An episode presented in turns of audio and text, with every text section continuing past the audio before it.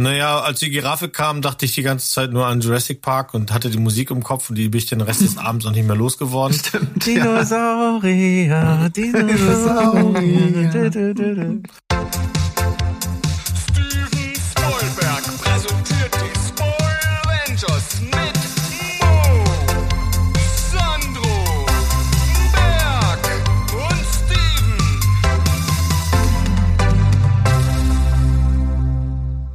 Heidi ho, Welt da draußen. Wir sind am Start. Steven Spoilberg mit einem neuen Special, nachdem wir euch in dieser Woche schon mit den Oscars den Tag versüßt haben.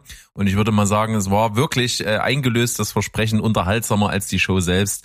Kommen wir hier mit dem richtig heißen Scheiß um die Ecke, denn äh, die Pilzepidemie hat auch uns erfasst. The Last of Us ist in aller Munde, hat im Januar diesen Jahres gestartet und ist jetzt vergangenen Montag zu Ende gegangen. Und deswegen gibt's hier ein Spezial. Und wir haben alle vier am Start. Wir haben es alle vier geguckt. Ich als einziger wöchentlich. Alle anderen haben es jetzt direkt zu Ende gebinged und sind aussagekräftig. Und äh, da freue ich mich sehr drauf, denn wir haben hier so ein bisschen äh, verschiedene Ausgangssituationen. Denn äh, sowohl ich als auch der Steven haben damals ja das Spiel gespielt, waren entsprechend sehr äh, in hoher Vorfreude auf die Serie und haben die Serie jetzt mit diesen Augen gesehen.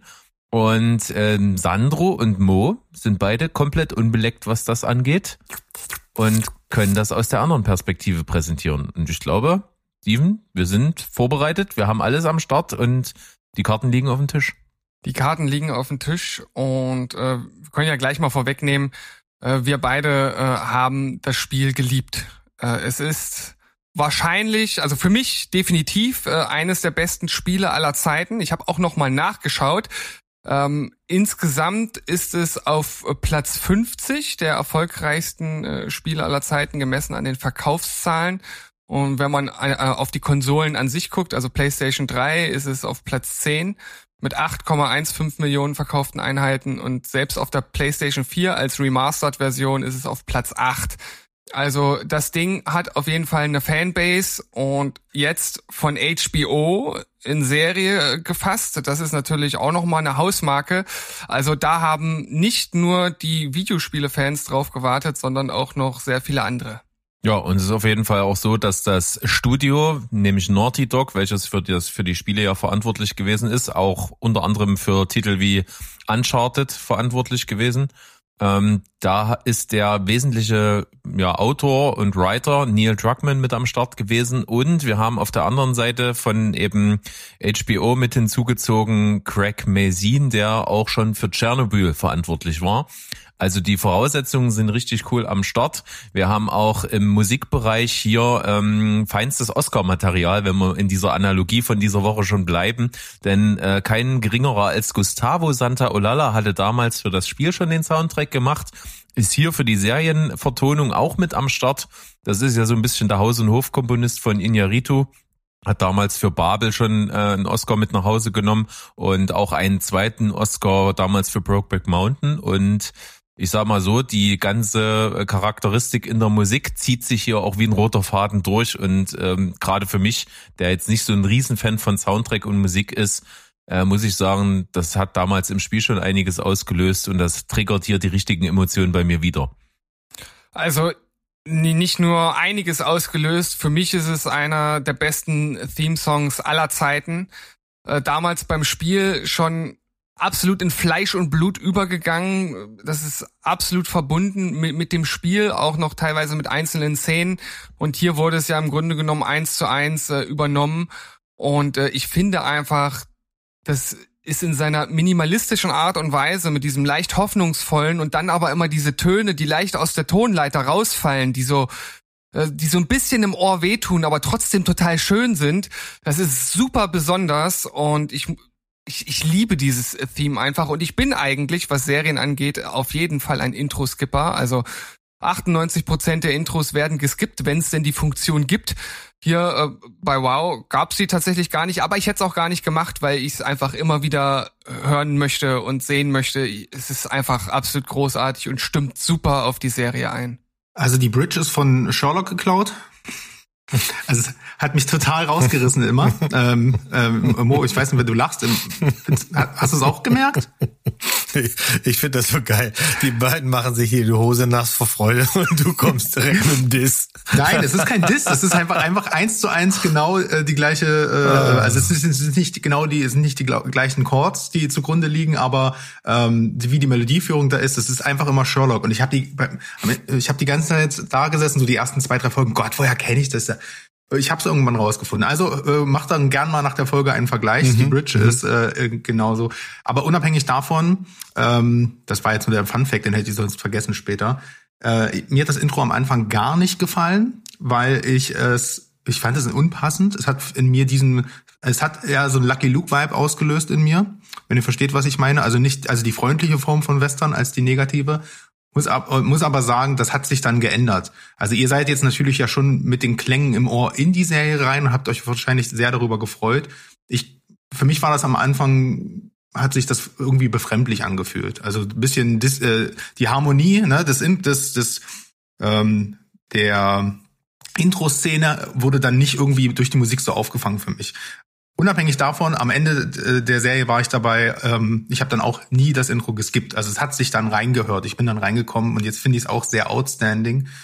Ähm, und eingehend auf, auf dein Intro noch, Berg, wollte ich sagen, ich bin eigentlich bei der Super Nintendo ausgestiegen, deswegen ähm, beim Gaming, also ich bin wirklich komplett unbelastet dran, äh, unvorbelastet dran. Ich hatte, ich habe zwar eine PS4 hier stehen und habe da auch so ein bisschen Arkham drauf gespielt, aber und, und wollte immer mal Last of Us spielen. So, das ist mein Background dazu. Das heißt, ich habe hier und da auch schon mal ein paar Ausschnitte von gesehen. Und mich hat's eigentlich auch nur interessiert, weil ich, weil ich immer gehört habe, es ist ein sehr cineastisches Spiel, wo das, das Gameplay ist eigentlich eher so, man folgt der Story. Die Story ist wesentlich ähm, wichtiger als das, das Gameplay-Erlebnis an sich. Und da bin ich ja voll dabei. Ich spiele mal alles ganz leicht. Ich will einfach nur wissen, was passiert. Ich will gar nicht die Challenge des Spiels haben. Deswegen ist mein jetziger Status, vielleicht probiere es ja doch nochmal und spiele es nach. Ähm, weil, äh, kleiner Spoiler, mir die Serie auch extrem gut gefallen hat. Ja, und ich glaube, das wird jetzt auch einfach für den Rest der Folge so ein bisschen symptomatisch sein, weil, wie du schon sagst, wir kennen das schon, wir wissen schon, was die Story ist, wie die Stimmung ist, was der Vibe ist, die Musik und sowas. Und ähm, wir sind ja nicht damit alleine, dass diese Serie wahnsinnig begeistert erwartet worden ist, schon an sich im Vorfeld, weil die Development Hell, seitdem das Ganze irgendwie in der Mache ist, ist auch schon sehr, sehr lang. Ähm, so lang, dass dann im Prinzip äh, Castingwahlen von dem Ganzen dann schon über den Haufen geschmissen werden mussten, weil diese Schauspielerinnen, vor allen Dingen die die weibliche Hauptrolle spielen sollten, schon zu alt waren, um überhaupt in dieser Serie das verkörpern zu, zu können. Also insofern äh, war die Vorfreude einfach riesig und die Begeisterung riesig und die ist aber eben als Ausgangslage für diese Serie an sich ja halt schon interessant, weil eben das Spiel ja so erfolgreich gewesen ist und viele das kennen und auch viele, die sonst nicht viel Serien gucken, Filme gucken oder sonst was, die sind natürlich äh, total gehuckt, wenn äh, das verfilmt wird. Und deswegen haben wir ja hier ähm, Leute eben dabei, die sonst eben nicht so cineastisch so krass unterwegs sind, die das hier ge- geschaut haben und reviewed haben. Ja, ich fühle mich so ein bisschen wie, wie der Platte, weil ich, ne, ihr wisst ja, ich bin kein Spieler, wenn es mehr als zwei Knöpfe sind, dann bin ich schon raus. Ähm, das hier ist kein Donkey Kong, insofern kann ich da nicht mehr mitreden. Ich vermute auch, dass wir wahrscheinlich im Verlauf des, des Gesprächs andauernd von euch hören werden, das war so auch im Spiel oder im Spiel war es so und so und sowas. Das, das macht sicherlich auch ganz spannend. Ähm, äh, ich habe mir jetzt etliche Kritiken auch durchgelesen, wirklich von diesen Liebhabern und das merkt man auch. Also die Leute, die mit dem Spiel groß geworden sind und wirklich dann, keine Ahnung, was, was bringt so ein Spiel auf die Waage? 20, 30 Stunden, wenn, wenn du es durchspielst oder sowas? Keine Ahnung. Das ist ja eine Menge Zeit, weil du jetzt ja wahrscheinlich, äh, wird es ja Schwierigkeitslevel geben. Das heißt, du verbringst wahrscheinlich noch mehr Zeit damit, weil du immer wieder mal anfängst oder so. Das heißt, dir wachsen die Charaktere, die Musik, die hängt euch dann, die könnt ihr im Schlaf mitpfeifen oder so. Das ist natürlich was ganz Feines. Ja, für mich als Nicht-Gamer hat es dann andere Blüten, andere Pilze Ja. gezogen. Aber da werden wir jetzt noch dazu kommen, denn äh, nicht, das kann, so viel kann man ja sagen, äh, die Serie kommt wahnsinnig gut an. Die hat auf IMDb bei circa 300.000 Bewertungen im Schnitt eine 9,0 und das sind nicht alles Leute, die das Spiel gespielt haben. Das wird also auch von Seiten derer, die das sage ich mal nicht vom Spiel her kennen, frenetisch gefeiert.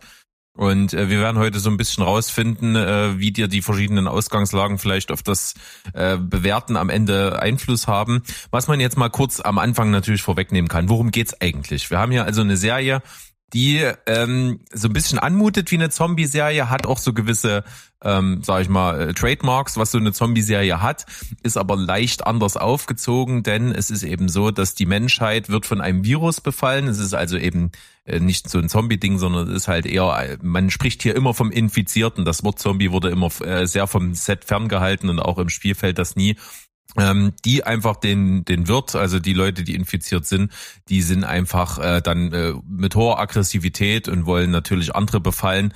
Und es ist ein Pilzvirus. Das heißt, ein Pilz wächst dann in den Nervenbahnen bis hoch und, und in den Blutbahnen bis hoch zum Gehirn und nimmt übernimmt die motorischen ähm, ja, Funktionen des Körpers und fängt dann an, andere anzufallen, um eben dann sich zu vermehren und den, den Pilz in anderen Lebewesen wachsen zu lassen. Das führt also zu einer zombieartigen Epidemie. Und im äh, Setting der Serie ist es dann so, dass wir einsteigen, wo der Ausbruch des Ganzen ist. Das wird also erklärt über über Lebensmittel, ähm, vor allen Dingen in Mehl von Lebensmitteln wird das verbreitet und es geht rasend schnell über den ganzen über die ganze Erde hinweg. Und dann ist die Situation, dass wir hier den Familienvater Joel verfolgen, der mit seiner Tochter dann eben versucht, erstmal zu flüchten, äh, weil das Chaos ausbricht. Und im Verlauf dessen am Anfang gleich, ähm, kleiner Spoiler, aber passiert direkt am Anfang, seine Tochter stirbt und er einfach das Problem hat, jetzt in dieser Welt zu überleben. Und dann haben wir einen Zeitsprung 20 Jahre später und Joel trifft auf die junge Ellie und ähm, die von einer Rebellengruppe innerhalb der Quarantänezonen, die sich jetzt gebildet haben, wo neue ähm, Zivilisationen entstehen in einer postapokalyptischen Welt. Dort äh, gibt es eine Rebellengruppe, die wollen dieses Mädchen quer durchs ganze Land von A nach B bringen zu einem bestimmten Zweck. Und das ist eigentlich erstmal so die simple Handlung. Und da möchte ich jetzt gerne mal kurz dazu kommen. Die Frage kann mir Steven sicherlich auch beantworten. Was hat das Spiel damals eigentlich so besonders gemacht? Also das Spiel hatte eine unglaublich gut ausgearbeitete Story. Es war sehr cineastisch und es hat etwas geschafft, was vorher sehr, sehr wenig Spiele geschafft haben, und zwar, dass man wirklich eine innige emotionale Bindung zu den beiden Charakteren aufbaut. Also das hatte ich so in der Art und Weise vorher selten oder gar nicht. Ähm, es gab Spiele, die mich auch ähnlich gefesselt haben, ja, aber zum Beispiel Zelda, The Ocarina of Time, für mich immer noch eines der besten Spiele aller Zeiten, vielleicht das beste Spiel, ähm, brilliert auf eine ganz andere Art und Weise. Und das war ein Spiel, was mich einfach wirklich emotional auch extrem mitgenommen hat.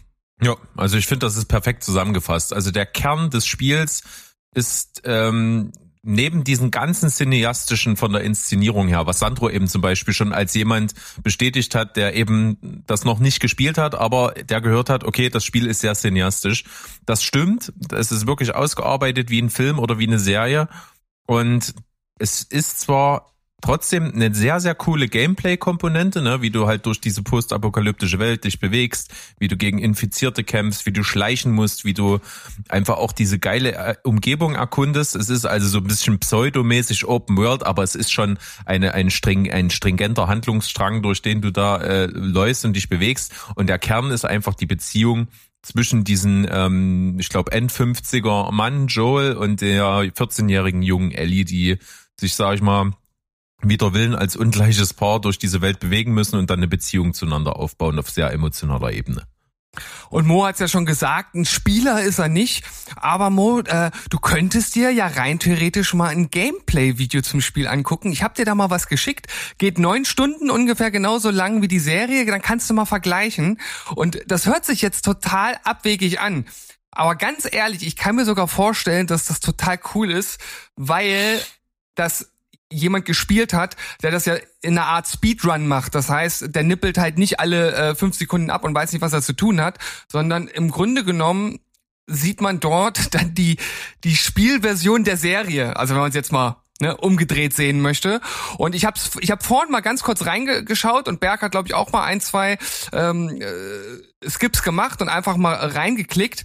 Und das, das, das funktioniert. Die Cutscenes sind einfach großartig und ich habe sofort wieder dieses wohlige Gefühl von damals gehabt. Mhm. Ja, nee, wird nicht passieren. also ich habe Okay. das auch schon bei einigen, äh, ich habe mich ja schon so ein bisschen damit auseinandergesetzt. Einige schreiben tatsächlich, äh, diejenigen, die jetzt nicht so der Fan sind von der Serie, haben zum, zum Teil geschrieben, sie sind Hardcore-Spieler und es gibt wohl mehrere Fassungen dieser Cutscenes als Film auf YouTube. Und etliche verweisen auf ein ganz altes schon von 2014 oder so. Das soll man sich ansehen und dann sieht man, was die Serie hätte machen können. Mich hat das hier alles nicht so berührt, als, als würde ich jetzt neun Stunden irgendeinem Dude, den ich nicht kenne, dabei zusehen, wie er das spielt. Vielleicht du. War ja auch halb ironisch gemeint. Also ja, alles gut. Halb, halb erotisch äh, gemeint. ja. Ich habe auch nicht so eine Konsole, mit der ich das nachspielen könnte. Vielleicht bin ich ja sogar geeignet dafür und könnte es, aber ich habe die Technik nicht. Ja, und ich bin ja meistens so ein absoluter Medien, Mediums-Nazi. Das heißt, ich äh, lese dann auch nicht das Buch dazu, es sei denn, es steht Jun drauf oder sowas.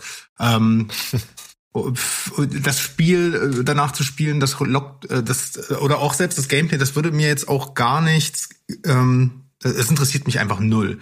Äh, Und das äh, kann ich aber zum Glück aus der positiven äh, Sichtweise sagen, dass mir die Serie auch schon alles gegeben hat, was mir das überhaupt hätte geben können. Von daher ähm, brauche ich da jetzt nicht auf dem. Ich bin zum Beispiel auch gar nicht jetzt geneigt. Oh, ich muss jetzt Last of Us 2 spielen, um zu wissen, wie es weitergeht.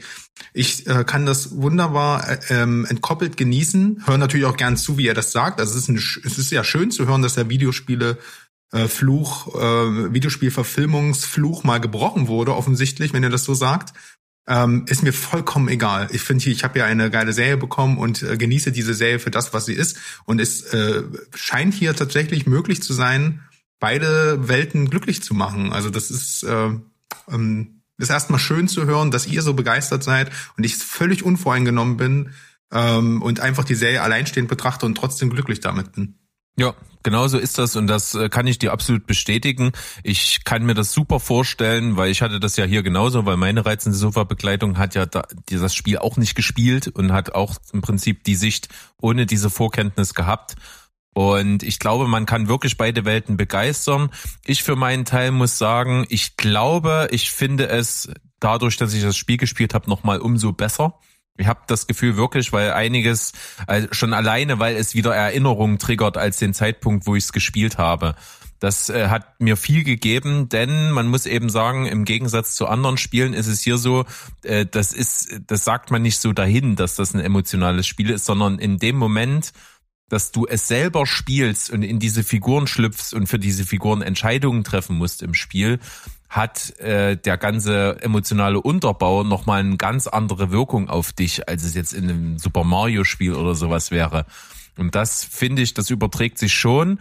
Und das hat aber auch zur Folge, dass ein Spiel oder das Spiel auch hier an manchen Stellen vielleicht sogar besser ist, weil es einfach ein Spiel ist und, und du eine ganz andere Perspektive bieten kannst. Wir werden versuchen im Verlauf äh, des Spoiler-Teils, der jetzt nach unserem Fazit dann irgendwann kommt, dann auch mal einzugehen auf vielleicht einzelne Stellen, warum das im Spiel eigentlich besser war oder warum eben in der Serie und in der Verfilmung dessen vielleicht hier Momente sind, die man im Spiel nicht so reproduzieren kann. Also es hat beides Vor- und Nachteile und äh, es ist beides, glaube ich, äh, für sich schon großartig und die Kombination von beiden äh, kann ich für mich bestätigen, gefällt mir sehr, sehr gut. Ja, hier noch ergänzend äh, von meiner Seite. Ich, das ist ja, man weiß ja trotzdem, wenn man die Serie guckt, dass es auf einem Spiel basiert.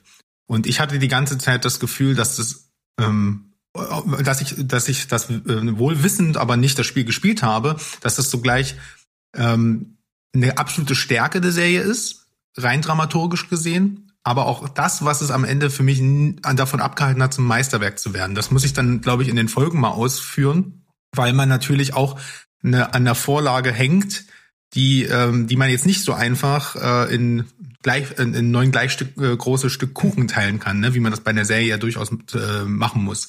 Ja. Wir werden also noch dazu kommen, das Ganze wirklich genauer da an der Stelle auseinanderzunehmen. Und ich würde halt auch noch mal ganz kurz darauf eingehen wollen, was ich mir jetzt eigentlich davon erwartet habe oder was man sich eigentlich generell erwartet hat, wenn so ein Stoff adaptiert wird. Und äh, da muss ich eben sagen, für mich ist es gar nicht so wichtig, ähm, egal ob das jetzt ein Buch ist, was verfilmt wird oder eben ein Spiel, was adaptiert wird. Für mich ist es nicht ganz so wichtig, dass das eins zu eins kopiert, was das andere oder das, das Ursprungsmedium gemacht hat, sondern für mich ist wichtig, dass der Kern getroffen wird und dass natürlich äh, das Beste äh, an aus aus dem äh, Originalstoff irgendwie transportiert werden kann, sei es sehr szenengetreu oder sei es nur freischaffend. Äh, es muss auf jeden Fall für sich alleine stehen können, ohne dass man das andere Teil konsumiert hat. Und es muss eben den Kern einfangen. Und wie wir hier schon mehrmals jetzt gesagt haben, der Kern des Spiels ist die Beziehung zwischen äh, den beiden Hauptfiguren Joel und Ellie und ähm, das hätte man hier, finde ich, nicht besser umsetzen können. Also du triffst auf jeden Fall mit, mit allem, was du gesagt hast, meiner Meinung nach ins Schwarze. Ich finde auch, der Kern des Spiels wurde super getroffen. Es wurden wichtige und gute Szenen aus dem Spiel äh, in die Serie übernommen und es wurde auch an den richtigen Stellen erweitert. Also dort, wo das Spiel halt zu wenig gezeigt hat, wurde in der Serie genau das richtige Maß getroffen. Und ich finde, das allein ist schon aller Ehren wert. Und wenn man dann noch zusammennimmt, dass die Schauspieler großartig waren, dass das, äh, dass das Produktionsdesign absolut überragend ist und äh, Kinoproduktion in, in, in nichts nachsteht, ja, das Sounddesign, das, das, das Make-up, die Monster, alles drumherum ist hier im Grunde genommen äh, perfekt. Da muss man schon wirklich den, den Hut ziehen und sagen, äh, das ist schon krass, was sie hier zusammengeschustert haben. Also ich, ich bin wirklich richtig, richtig glücklich. Ja, von wem reden wir eigentlich, muss man sagen? Wir haben hier also eine kleine Game of Thrones Reunion in den Hauptrollen, denn kein geringerer als der coolste Typ, der überhaupt gerade aktuell rumläuft, nämlich Pedro Pascal, spielt hier Joel. Äh, tatsächlich ähm, ist er selber 46, spielt hier also einen, glaube ich, 56-Jährigen, funktioniert aber für mich sehr, sehr gut. Und was eben ganz wichtig ist, es war ein relativ schwieriges Unterfangen, eine geeignete Schauspielerin für die 14-jährige Ellie zu finden. Das lag vor allen Dingen daran, dass eben, wie ich es vorhin angedeutet habe, eben das Ganze schon sehr lange in Entwicklung ist und als das damals auf dem Stand war, wir wollen es umsetzen, äh, war Macy Williams, äh, auch aus Game of Thrones, bekannt als Arya Stark, eine heiße äh, Kandidatin für die Besetzung. Und das war lange, lange Zeit so geplant, aber es hat eben so lange gedauert, dass die mittlerweile zu alt ist, um das zu verkörpern. Äh, Im gleichen Zeitraum war Plan B Caitlin Dever, die wir mittlerweile ja auch sehr schätzen als Schauspielerin und äh, die ich mir ja auch ganz gut, glaube ich, hätte vorstellen können, die mittlerweile aber auch zu alt ist. Und deswegen wurde jetzt zum Zeitpunkt, wo das Ganze ernst wurde, ein riesengroßes Casting gestartet. Ich glaube, mit über 200 äh, ähm, Personen, die äh, vorgesprochen haben für Ellie und aus denen ist relativ schnell Bella Ramsey herausgekommen als die logische Wahl. Sowohl äh, das Publikum, was die Serie gesehen hat, als auch die Produzenten dahinter sind von ihr halt absolut begeistert. Ich kann die Begeisterung teilen und finde eben auch dadurch, dass die wahrscheinlich zusammen äh, von Game of Thrones Set und so sich kennen und mögen, ist die Chemie unglaublich. Also auch abseits der Kamera sind die beiden ein Herz und eine Seele. Und das ist das absolut Wichtigste gewesen, glaube ich, dass du nicht nur die einzelnen Charaktere super besetzt, sondern auch was hinkriegst, wo die Chemie zwischen beiden einfach stimmt. Und das ist ja absolut geglückt. Also ich muss sagen, dass ich am Anfang, als ich gehört habe, Pedro Pascal und Bella Ramsey übernehmen jetzt fest die Rollen, dachte ich mir, okay, Pedro Pascal kann ich mir vorstellen. Bei Bella Ramsey hatte ich doch ein bisschen Bauchschmerzen, ehrlich gesagt weil ich finde, dass sie jetzt optisch nicht der naheste Match ist. Ähm, aber äh, ja, auch in den ersten Folgen hatte ich noch ein bisschen Bedenken, so die ersten ein, zwei, aber dann hat sich das peu à peu gesteigert. Äh, die Beziehung zwischen den beiden hat sich ja auch äh, immer mehr intensiviert und da hat sich dann immer mehr rauskristallisiert, dass das wirklich funktioniert und dass sie das herausragend spielt und genau so wie sie halt äh, Ellie in dem Spiel spielt, so so ist sie halt äh, in, äh, in der Serie spielt, so ist sie halt letzten Endes auch auch äh, im, im Film. Also das hat super funktioniert hinten raus. Ja. Jetzt ist natürlich interessant, lieber Mo, Mhm. der die Figuren ja einfach nicht kennt. Mhm. Äh, wie bist du mit dem Casting hier einverstanden? Der schauspielerischen Leistung so overall und der Chemie und wie äh, stellst du dir vor, ist das genäht oder nicht, auch wenn du jetzt die Vorlage nicht kennst? Also generell hm, habe ich in der ganzen Serie verteilt ein paar Leute gesehen, die ich ganz, die, die ich gerne sehe und mochte. Ob sie nachher ge- abgeliefert haben, da gehen wir ja nochmal bei den Folgen drauf zu. Gucken wir mal nur die beiden, Pedro Pascal Pascal ist einfach eine coole Socke. Und wenn der eben kein, keine blöde Dose auf dem Kopf hat, dann kann er auch Schauspielern und das hat er hier gemacht und das finde ich auch gut. Und sie, ja, an einigen, also es gab etliche Szenen, da gingen sie mir einfach furchtbar auf den Sack. Ähm, das ist aber wahrscheinlich einfach, ne, dies, äh, dieser eine äh, Folge da in der, in der Spielhalle oder in dem Einkaufszentrum, das war mir ein bisschen zu dolle. Ansonsten, so wie die beiden gespielt haben, sich ab und zu angeguckt haben und wenn sie mal einen Dialog hatten, äh, den rübergebracht haben, fand ich das schon ganz gut. Also ich kann mir das gut vorstellen, dass die meisten sagen werden. Also vor allem, ich glaube, mit bei Pedro Pascal ist sich hinterher, glaube ich, jeder einig, dass er das ziemlich gut gemacht hat. Ähm, ja, ich kenne es ja nun auch nicht aus der Vorlage. Ich habe auch diesen optischen Abgleich äh, kurz gemacht und habe gesehen, okay, ist jetzt nicht so, dass also ich hätte mir da eher so, so ein, weiß ich nicht, so ein Josh Brolin oder sowas vorgestellt, so also eine harte Socke halt äh, und habe halt gedacht, Pedro Pascal ist einfach viel zu sympathisch. Im Verlauf der Serie und ähm, habe ich dann aber auch mir so gedacht, also das ist halt gerade auch ein Schauspieler, der sehr sehr viel mit den Augen machen kann. Ähm, und ich habe das Gefühl gehabt, dass es wichtig, dass die Macher, also dass die die äh, Casting-Direktoren ein bisschen vielleicht sogar davon abgewichen sind und jemanden nehmen wollten, ähm, gerade auch für die nicht ähm, Spiele ähm, erfahrenen, der eben auch eine gewisse Sympathie in sich trägt. Weil ich habe mir auch dann immer so die Frage gestellt, was ist es denn? Ähm, also dieser Joel muss ja auch was haben, dass sich äh, Bella, die ja so rebellisch ist, ähm, Bella Ramsey, nee, wie heißt sie? Ähm, Ellie. Ellie. Ellie. Ellie Bella wäre aber auch passend gewesen, wäre einfacher gewesen. Ähm, dass sich Ellie ihm auch anschließt und ihm folgen will und äh, quasi komplett auch ähm, anvertraut, ne? Und es gibt ja eine Szene dann, wo man das auch vollkommen versteht, warum sie das tut. Und da finde ich es wesentlich ähm, nachvollziehbarer, wenn du halt so auch so eine so einen väterlichen Vibe rüberkommt und nicht so ein Clint Eastwood dort steht, ne? Aber das ist ja auch der, der Joel im Spiel. Der sieht zwar anders aus, aber also charaktermäßig, also das, was du beschrieben hast, das ist ja auch Joel im Spiel. Mhm. Also ich habe mal irgendwo gehört äh, oder gelesen, dass der im Spiel wesentlich härter wohl sein soll als in der Serie. Deswegen hatte ich das Oh, jetzt so das- ausgeführt. Ja, also ich sag mal, äh, rein, wenn es nur um sein Casting geht, so was ich mir charakterlich gut vorstellen kann, ist zum Beispiel ein Hugh Jackman deutlich näher noch dran. Auch optisch schon, auch vom Alter, auch von dem, was er ausstrahlt an, an, an, an Autorität und aus eben eine Mischung aus diesem strengen väterlichen und diesen emotionalen, äh, wäre Hugh Jackman eine wahnsinnig gute Wahl gewesen. Er war auch zwischendrin mal in diesen, in diesen Casting-Roulette Aber der drin. aus Logan direkt, ne? Also dann muss man schon auch genau Im den Grunde nehmen, ja. Ne?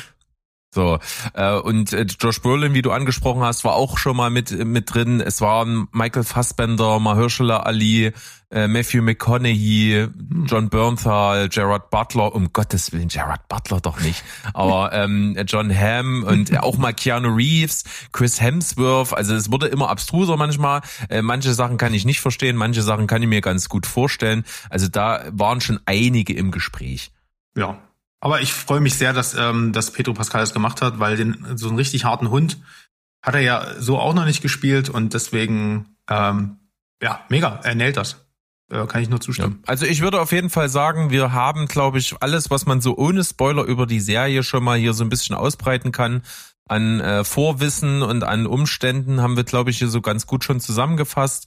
Und ich würde einfach mal sagen, wir machen einfach mal so unser Fazit schon mal ohne Spoiler vorab, damit auch diejenigen, die jetzt die Serie noch vor sich haben, die sich jetzt nicht von uns spoilern lassen wollen, was in jeder Episode passiert und wie wir das fanden, wie wir das auseinandernehmen, dass die jetzt hier dann in aller Ruhe dann abschalten können, wenn wir mit unserer letzten Wertung durch sind und dann können wir nämlich zum Spoiler-Teil rüber wechseln.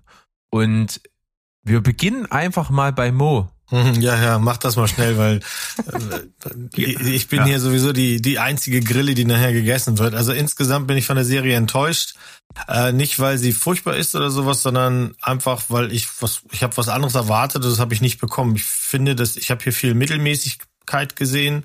Äh, Mir fehlte absolut Action, mir fehlte äh, Spannung, mir fehlen auch wirklich äh, folgenweise gute Dialoge und eine Serie, die gerade mal zehn Folgen hat, dann mit Minimum zwei Filler-Folgen zu präsentieren, denn die Folge drei und sieben haben, tun nichts zur Story und die, ich habe halt nichts gefühlt und das wird auch so bleiben. Also mich interessiert zum Beispiel eine zweite Staffel überhaupt nicht mehr, weil ich die Charaktere sind mir nicht ans Herz gewachsen. Okay. Steven. Ja, äh, ich äh, bilde jetzt sozusagen das absolute Kontrastprogramm zu Mo, denn äh, man kann sozusagen alles, was er gesagt hat, einfach äh, ins Gegenteil umkehren. äh, ich finde, dass die, äh, zum Beispiel, dass die Folgen drei und sieben sehr wohl was äh, zur Story beigetragen haben, nämlich Sie haben gezeigt, wie die Menschen mit dieser Situation umgehen und wie sie mit aussichtslosen äh, äh, Perspektiven äh, versuchen, ihr Leben zu gestalten. Und das hat äußerst gut funktioniert. Ich finde äh, auch Folge drei zum Beispiel überragend, wenn wir gleich noch dr äh, drauf eingehen. Ähm, es gibt zwei negative Dinge. Äh, die ersten beiden Folgen brauchen etwas. Also äh, die Serie braucht, äh, um ins Rollen zu kommen. Und auch Bella Ramsey und ihre Rolle als Ellie braucht ein bisschen, um ins Rollen zu kommen. Aber wenn die Serie einmal rollt, wird es und das hat Berg auch schon angekündigt, als ich mich so ein bisschen beschwert habe nach Folge 1 und 2, äh, wird es immer besser und ich muss sagen, die letzten beiden Folgen sind somit das Beste, was ich in letzter Zeit gesehen habe. Bei mir ist die Serie sehr, sehr äh, knapp vor, vor Meisterwerk. Also das, da stimmt einfach fast alles. Vielen Dank. Und halt eine Sache noch, was Mo noch bemängelt hat, zu wenig Action, zu wenig, ich weiß, wie auch immer Action da jetzt äh, aussieht äh, in, in diesem Kontext. Das hat die Serie absolut richtig gemacht, denn das ist etwas, was die Serie zum Beispiel von The Walking Dead unterscheidet, wo in jeder Folge immer wieder irgendwelche Zombies auf besondere Art und Weise einfach abgeschlachtet werden müssen. Finde ich hier dieses sehr wohldosierte Einsetzen der Action und auch das wohldosierte Einsetzen von Gewalt, die dann nämlich auch nicht ihren Zweck verfehlt, absolut überragend eingesetzt. Also, ihr merkt's, ich, ich, ich liebe es. Ja, es ist ein Begeisterungskonzert. Äh, lieber Sandro, Ähm, ich bin bei Steven. Bei mir ist es lustigerweise aber, äh, ich, ich kann mich trotzdem nicht anschließen, weil bei mir ist es ein- eher ein U. Also ich finde, die geht bockstark los, die Serie. Ich war äh, ab Minute eins drin, aber liegt vielleicht auch, wie gesagt, an meiner nicht, ich kenne, ich wusste ja gar nicht, was passiert und das ist schon der, dass es so einen langen Prolog gibt. Ich war hin und weg, 20 Jahre, ich dachte, hey, was was passiert hier eigentlich? Ich wusste auch nicht, dass es um Pilze geht und sowas. Ne? Deswegen war die erste Folge für mich so ein, ähm, war halt sehr viel äh, Storytelling oder oder Worldbuilding und so alles auf einmal. Ähm, aber ich, ich fand das geil. Und dann hat es in der Mitte eher so ein bisschen abgeflacht, weil da war, ne, das meinte ich erst so ein bisschen, verfiel das langsam so ein bisschen in Case of the Week. Äh, ohne Case of the Week zu sein, aber das meinte ich halt mit diesen gleich großen neuen Stücken, ne, Kuchen. Das hat, finde ich, nicht ganz so gepasst. Und da war mir so ein bisschen, ich wusste am Ende gar nicht so richtig, wo die Serie hingeht. Und als ich das dann aber wieder gemerkt habe, wo es dann hingeht, ähm, bin ich, äh, ja, war, nicht das Finale, die letzten paar Folgen absolut großartig, deswegen bei mir ein U. Ähm, und äh, würde auch sagen, da fehlt nicht viel zum Meisterwerk. Ich war sehr ergriffen teilweise. Ähm, in, in den Tränen nah sogar in einigen Folgen. Ich fand das also Atmosphäre, die Serie. So kann man es eigentlich, glaube ich, kurz fassen.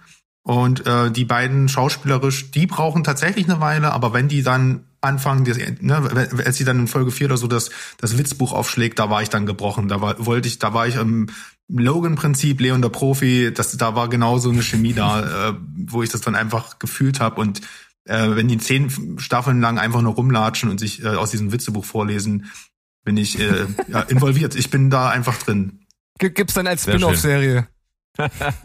Genau, äh, das ist, ist dann quasi die Serie des Witzebuches, welches dann immer von unterschiedlichen Leuten in dieser postapokalyptischen Welt gefunden wird. Das ist doch was. Ja, ähm, ich bin bei diesem frenetischen Jubel äh, absolut dabei. Ich habe einiges an Hoffnung in die Verfilmung gesetzt. Also schon, als es wirklich vor einiger, einiger Zeit hieß, wir verfilmen dieses Spiel, dachte ich mir, ja, geil, will ich auf jeden Fall sehen. Was jetzt am Ende rausgekommen ist, finde ich eben als Videospiel-Adaption absolut perfekt. Als Serie overall bin ich genau bei euch, ist, äh, ist es ganz kurz vor Meisterwerk. Ähm, es hat so ein paar kleine Schwächen, die aber auch so ein bisschen dem geschuldet sind der Vorlage. Ne? Wenn man die Vorlage verfilmt, dann kann man ja nicht wahnsinnig krass abweichen. Vielleicht sind da so ein paar kleine Schwächen drinne, die es äh, kurz vor der 10 von 10 äh, ein bisschen stocken lässt. Aber alles in allem ist das absolut geil. Ich bin super begeistert davon. Es hat mich äh, es hat mir super viele Höhen und Tiefen gegeben. Wenn ich mir vorstelle, ich hätte es nicht wöchentlich geguckt, sondern auch gebinged, hätte es äh, also mich Emotionskrüppel auf eine emotionale Fahrt gebracht, die ich mir, glaube ich, hätte nicht träumen lassen können. Oh ja, Halle. Ähm, das ist, das ist schon heftig, glaube ich, was dort abgeht. Ich finde die Schauspieler genial. Äh, ich mochte es eben, was man sich aus dem Spiel genommen hat, wie krass man sich eins zu eins teilweise daran gehalten hat und um an den richtigen Stellen ähm, so abzuweichen, dass es sogar noch besser ist als im Spiel. Äh, große Begeisterung von meiner Seite. The Last of Us als Serie Staffel 1. Wahnsinnig, wahnsinnig, wahnsinnig gut und sehenswert. Und damit schließe ich jetzt mal den äh, ohne Spoiler-Teil und ich würde sagen, ihr habt da draußen Zeit, euch jetzt die Serie reinzuziehen, könnt dann gerne hier wieder per äh, Timestamp, also Zeitstempel in äh, Podcast ähm, Hörer eures Vertrauens dann hier klicken und könnt dann hier wieder zu uns zurückkommen und euch dann durch die einzelnen Episoden, die wir jetzt nochmal durchgehen, äh, hören. Und da gehen wir natürlich ein, auch auf die verschiedenen Unterschiede, wo weicht mal äh, Serie vom Spiel ab und so weiter und so fort. Das gibt es jetzt. Jetzt kommt ein Spoiler. Wir verraten euch, wie der Film ausgeht. Oh ja, da freue ich mich wieder drauf. Ah, du musst jetzt aber ändern, wie die Serie ausgeht. Jetzt kommt ein Spoiler. Wir verraten euch, wie die Serie ausgeht. Wenn ich's hören will, der hält jetzt die Ohren zu. Jingle Time. Okay, wir sind jetzt wieder da. Äh, wir fangen einfach mal an mit Episode 1 mit dem Titel Wenn du in der Dunkelheit verloren bist. Und das äh, eben angesprochene im Spoiler-Teil World Building findet ja äh, sozusagen statt. Wir kriegen also gleich als Cold Opening erstmal einen Kontext, der nochmal äh, noch mal einen Zeitsprung in die Vergangenheit macht, nämlich, äh, nämlich genau dann, als eine Talkshow gezeigt wird, wo die Forschung schon so weit ist, dass ein Wissenschaftler in einer Talkshow sagt, ja, ähm, uns könnte etwas sehr Schwerwiegendes äh, als Menschheit bevorstehen, denn es gibt Pilze und ähm, kleiner Spoiler und ein bisschen Grusel an der Stelle, dass die gibt es halt wirklich.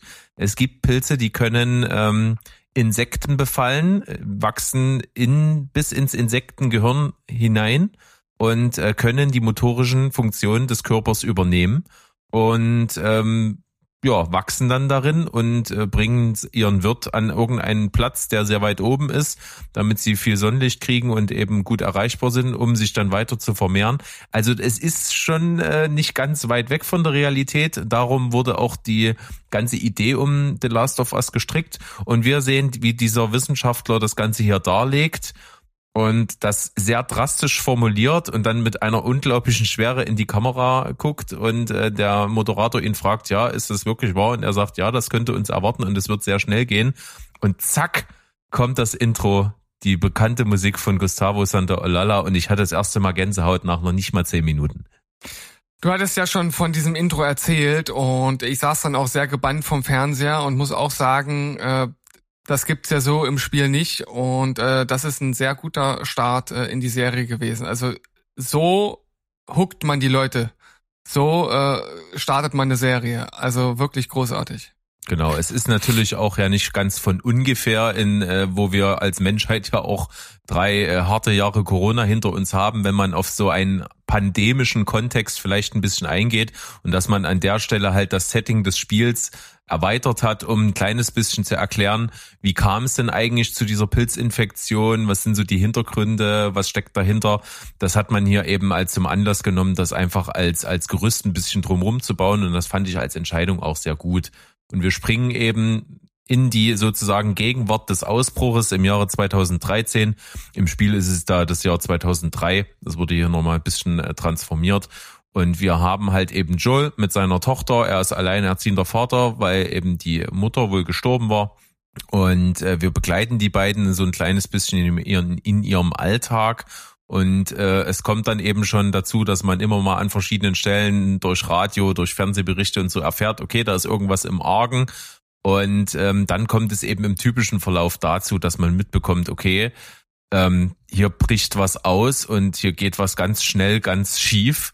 Und ähm, das wird, das eskaliert wirklich in einer Vehemenz äh, und Geschwindigkeit, dass wir dann uns ganz schnell in so einer Fluchtreaktion ähm, befinden, wo eben dann Joel mit seiner Tochter zusammen versucht, das Weite zu suchen aus dieser äh, ja umkämpften, chaotischen Stadt. Mich hat das äh, an den sträflich unterschätzten Krieg der Welten von Steven Spielberg erinnert. Ähm, ich mag das nämlich sehr, wenn du ein apokalyptisches Szenario nur aus ja, Sicht der Protagonisten zeigst und äh, sich das, ähm, also immersiver geht's eigentlich gar nicht, ne? Und ich fand das auch super cool, dass du gar nicht so viel äh, erfährst. Also was genau jetzt passiert, wo das genau passiert, dass du das wirklich, du hast immer den Wissensstand der Figuren. Äh, das ist sicherlich auch in den Spielen so, ähm, nehme ich jetzt einfach mal stark an, aber dass, dass man das auch in der Serie so gemacht hat, fand ich auf jeden Fall äh, sehr gut. Ja. Und man erfährt dann nämlich auch im weiteren Verlauf, dass eben dieser äh, Pilz, äh, diese Verunreinigung, die dann zur Infektion geführt hat, vor allen Dingen eben über verschiedene Mehle in die ganze Welt verschifft worden ist, denn der Ursprung, der wird auf Jakarta äh, zurückgeführt und dort ist wohl in einer Lebensmittelfabrik, wo eben Mehl für die verschiedensten Sachen auf der ganzen Welt hergestellt wird und dass sich eben deswegen das Ganze so schnell verbreitet hat. Und da werden halt eben so kleine Hints gesetzt, dass nämlich sowohl Joel als auch seine Tochter an mehreren Stellen in dieser Folge ähm, darauf verzichten, irgendwas äh, mit Mehl verarbeitendes zu essen. Denn äh, als sie Pfannkuchen zum Frühstück machen will, ist die Mischung alle, als die Nachbarn ihr Kekse anbieten, lehnt sie ab und äh, den Geburtstagskuchen, den sie am Ende der Folge ähm, versprochen kriegt, äh, vergisst Joel dann auf dem Weg nach Hause, so dass sie halt äh, immer knapp dem entgehen, sich auch zu infizieren. Das Mhm. kriegt man dann also erstmal so ein bisschen später dann erst mit. Und ähm, du sagst es schon, es ist im Spiel auch so, denn vor allen Dingen diese krasse Plansequenz, als äh, die drei, ne, denn der Bruder von Joel kommt mit dazu, flüchten mit dem Auto und dann durch die Stadt fahren, wo schon wirklich alles brennt, Leute durch die Gegend rennen, Gewalt herrscht, Unfälle verursacht werden und, und, und, und, und. Äh, das ist fast äh, Frame für Frame wie im Spiel nachgemacht. Das ist eine Plansequenz in der Produktion über Wochen hinweg äh, wurde die aufgebaut, geprobt und dann eben entsprechend äh, die dann so umsetzen zu können. Ja, ich kann auch nur noch mal äh, einstimmen in das, was äh, Sandro auch gesagt hat, diese Sequenz zum Anfang, als es losgeht. Ich, ich liebe solche Sequenzen, vor allem wenn sie gut inszeniert sind. Du hast ja selbst schon das Beispiel von Krieg der Welten genannt. Ähm, ich fand zum Beispiel auch bei A Quiet Place 2, auch wenn das jetzt nicht ein Ausbruch einer Pandemie ist, aber das ist ja auch, dass dann Panik einfach ausbricht und alle versuchen irgendwie sich zu retten und wegzurennen und es ist einfach pa Chaos, ja. Und äh, das, das wird halt einfach super äh, in der Serie hier auch eingefangen. Und ich muss halt sagen, ich habe zwar vorhin gesagt, die ersten beiden Folgen, die haben ein bisschen gebraucht, aber dieser initiale Einstieg mit der Talkshow und dann erstmal kurz Einführung der, der Charaktere und der Ausbruch äh, der, der, der Pandemie, die waren wirklich großartig. Also da gibt's überhaupt gar nichts dran auszusetzen. Und erst dann, als sich dann, äh, als dann das Szenario 20 Jahre später einsetzt, erst da kommt dann so für mich diese, diese leichte Delle. Dieser Einstieg ist grandios. Da Ja, muss sogar ich ähm, sagen. Also ich fand die erste Folge wirklich gut. Die hat von vorne bis hinten das vor. Ich fand das sehr charmant mit diesem Code Opening in den 60ern. Ähm, der Professor, der uns das erklärt hat, ist, ist ja der Dude, den wir aus der Mumie kennen. Da ist ja dieser kleine Ja. witzige Typ. Äh, jetzt ist er ein gereifter Herr und der erzählt dir halt einfach und auch so lässig, wie er da sitzt. Ne, die schmücken da äh, in der Talkshow und da erzählt der andere Vogel da von irgendwelchen äh, äh, Dingen, grauseligen Dingen, die man sich vorstellen kann. Und dann sagt der Talkshow-Typ, äh, da haben sie keine Angst vor, sagt doch, nö, nö, nö, nö. Nö, nö. Das, was uns kriegen wird, das ist viel kleiner und viel, viel aggressiver. Und dann ist auch erstmal Ruhe im Saal. Das finde ich, fand ich gut.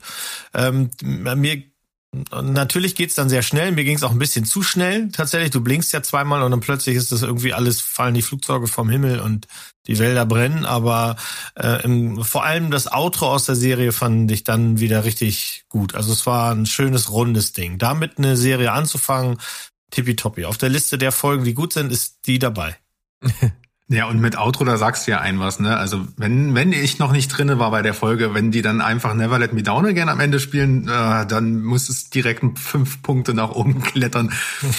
Ja, das habe ich mir gedacht. Ich habe auch sofort an dich gedacht. Ähm, dazu kommt es nämlich äh, dann, als nämlich der, Aus, der Ausbruch und die Flucht darin gipfelt, dass relativ tragisch äh, die Tochter von Joel halt äh, von der Kugel tödlich getroffen wird. Und das weiß ich noch, das ist sehr, sehr, sehr lange her und da war ich emotional wahrscheinlich noch nicht irgendwo so reif wie jetzt. Und auch da habe ich schon beim Spielen äh, in, äh, den Controller in zitternden Händen gehalten. Ich weiß noch, das war so krass, weil das Spiel dich mit diesem Downer am Anfang direkt abholt. Nachdem du diese krasse Flucht dort spielst, äh, kommt diese Szene einfach, wo die Tochter ziemlich schnell und ziemlich äh, tragisch einfach stirbt. Und ähm, damit ist natürlich der Anker gesetzt für die Figur von Joel. Ne, das wird ihn also, äh, seine ganze Entwicklung und seine ganzes Wesen wird da von diesem Moment bestimmt sein, auch 20 Jahre später noch. Und Zumal das ja auch, sie war ja auch als Protagonistin eigentlich auch die erste halbe Stunde eingesetzt. Also wir haben ja die Welt durch sie ihre Augen erfahren, also Fish out of Water Prinzip und äh, äh, Petro, also hier Joel war ja im Prinzip nur eine Nebenfigur. Also ich glaube, wenn du das gar nicht weißt und nicht schon durch alles getriggert und gespoilert wirst, würdest du niemals damit rechnen, dass die Figur jetzt abnippelt. Ja. Und äh, das ist auch ein Grund dafür, dass das Ganze so gemacht wurde, wie es gemacht wurde, denn wir haben ja hier insgesamt neun Folgen und man fragt sich so, ja, warum neun? Es waren zehn bestellt und man hat die ersten beiden Folgen zu einer zusammengedampft, nämlich äh, was wir hier sehen, denn es gibt noch diesen 20 Jahre später Zeitsprung. Ähm, denn man wollte eines schaffen, nämlich genau das, was das Spiel ausmacht, hier auch schon zu bringen, und zwar die Beziehung zwischen Joel und Ellie. Und deswegen müssen die sich in Folge 1 schon begegnen. Und man dachte, okay, wenn man jetzt die Tochter sterben lässt und abblendet, und das ist die erste Folge, dann verliert man haufenweise Zuschauer weil man die eben so vor den Kopf stößt, dass eben die vermeintliche Hauptfigur dann halt direkt stirbt. Äh, ein Kind ist tot und dann Abblende und ja, in einer Woche sehen wir uns wieder.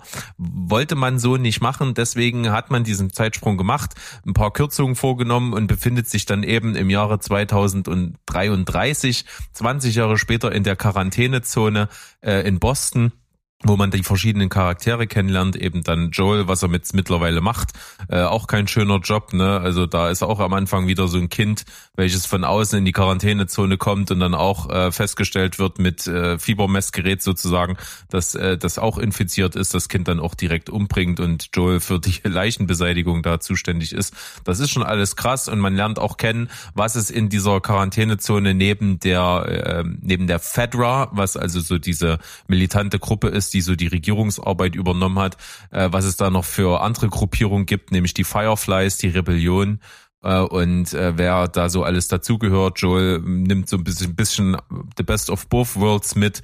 Wir lernen noch Tess kennen, seine, sag ich mal, eher Partnerin in diesem Szenario und wir lernen auch Ellie kennen die am Anfang gefangen gehalten wird von einer Rebellenführerin, nämlich Marlene. Die, äh, die Schauspielerin spielt übrigens auch die Marlene im Spiel. Das ist die einzige Figur aus dem Spiel, die auch ihre Rolle aus dem Spiel in der Serie spielt. Und dann kommen wir eben zum Beginn der Reise. Man äh, einigt sich eben darauf, wohl oder übel gegen äh, Waren, dass Joel zusammen mit Tess Ellie zum Treffpunkt bringen soll, zur anderen Gruppe am anderen Ende des Landes, äh, zu den Fireflies. Und damit soll die Sache gegessen sein. Und wir lernen mal ganz kurz, dass es also einen Code gibt, wenn im Radio 80er Mucke gespielt wird, heißt das Gefahr. Und äh, sehr, sehr schöne Szene eben, wie der letzte Shot ist auf das Radio und Never Let Me Down Again kommt und dann rausgezoomt wird und ja. Das Wer hat sich sowas überlegt? Wenn 80er Jahre Musik kommt, ist Gefahr. Du kannst nie 80s hören, dieser Postapokalypse. Das ist ja furchtbar. da müsste hier wieder Das stimmt, das 90 ist ein und dann ein Nachteil. ganziger 90er Jahre Techno. Ja, toll. Ja, wir gehen rüber zu Folge zwei mit dem Titel Infiziert. Ähm, nachdem wir also das Workbuilding hatten in Folge eins und die Figuren ein bisschen kennengelernt haben, befinden wir uns also außerhalb der Quarantänezone mitten in dieser unglaublich wunderschönen postapokalyptischen Welt, die mir einfach sehr gut gefällt, weil das so ein postapokalyptisches Setting ist, welches die Natur ebenso mit inkludiert. Die Natur hat sich also Ruinen und, und Betonwüsten zurückgeholt, ähnlich wie wir es damals schon bei I Am Legend gesehen haben. Das äh, mochte ich auch als Setting sehr, sehr gerne. Und äh, durch dieses bewegen wir uns hier, äh, bevor wir, äh, nachdem wir im Cold Opening hier nochmal so ein kleines Puzzleteil zum Ursprung der Pilzmutation, die wir schon angesprochen hatten, bekommen. Ja, also ich habe es ja vorhin schon angedeutet, das, das Produktionsdesign ist absolut top-notch und äh, spätestens in dieser Folge äh, sieht man das dann. In der ersten wurde es ja nun auch schon gezeigt, angedeutet, wie auch immer man das nennen möchte, aber du hast, also man kann es nicht besser ausdrücken, eine wunderschöne postapokalyptische Welt, ja. Also es ist ja ein Oxymoron eigentlich, aber es funktioniert. Und ich fand diese Ja, Klicker und- auch ziemlich äh, nice. Also ich wusste ja, ich, ich bin ja da in diese Serie rein, dachte, es ist eine Zombie-Serie. Ähm, wus- wusste nicht, dass es da eigentlich um Pilze geht. Ähm, aber ja, was ist ein Zombie, könnte man jetzt wieder definieren. Aber ich fand das, äh, weil Zombies sind ja mit so an sich das langweiligste Horror-Vieh, was es auf der Welt gibt. Ähm, ne, das, das heißt nicht, dass die Filme mal schlecht sein müssen, aber das ein Zombie an sich ist langweilig. Das Einzige, was sie geschafft haben in 100 Jahre Filmgeschichte, ist halt schneller zu laufen. Ähm, deswegen fand ich das zum Beispiel auch bei, ähm, das war für mich auch ein Pluspunkt bei, wie hieß denn der Film ähm, mit äh, von Zack Snyder, äh, Army of the Dead, weil die da mal eine Hierarchie hatten und so eine Art, äh, ne, eine Königin und so was. Und ich fand das hier nämlich auch eine schöne Abwechslung, dass ähm, die, die, die sind zwar auch ziemlich ziemlich Standard in ihrem Handeln, ne? Also die wollen halt alle töten, was sich alles was sich bewegt, aber erstmal, dass die anders anmuten, dass die dass man ohne dass ich ne, ihr werdet das mehr wissen, aber irgendwie gibt's da auch eine Organisation, es gibt ja auch größere Klicker und alles sowas. Und dann hat das irgendwie auch durch dieses infizierte, ne, Zombies erschrecken einen ja nicht mehr. Du sagst ja Kopfschuss und dann fallen die um oder sowas. Ähm, aber das hat irgendwie für mich eine ganz andere Form von Horror gebracht, weil du hast irgendwie gleichzeitig auch Mitleid mit diesen Zombies. Da kann ich auf jeden Fall nochmal drauf eingehen. Es gibt ja sowohl im Spiel als auch im Verlauf der Serie gibt es vier Typen von Infizierten. Der erste, äh, das erste Stadium sind die sogenannten Runner. Das sind also die Standardinfizierten. Dann gibt es die Stalker, die schon ein bisschen aggressiver, schneller, beweglicher, stärker sind.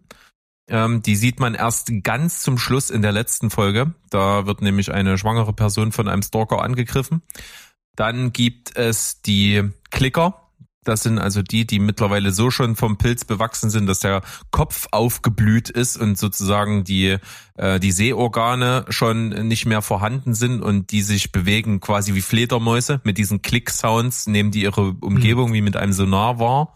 Und dann gibt es noch äh, den, äh, den größten, nämlich den Fleischberg, den Bloater.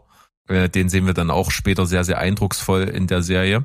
Und hier haben wir nämlich genau dieses Ding, dass wir die Klicker haben und äh, die machen ja diese Klickgeräusche, die so Ja, sehr markant geil. sind und das sind genau die gleichen wie im Spiel, denn äh, das waren zwei Voice Actors, die das gesprochen oder eingeklickt sozusagen haben mit ihrer Stimme.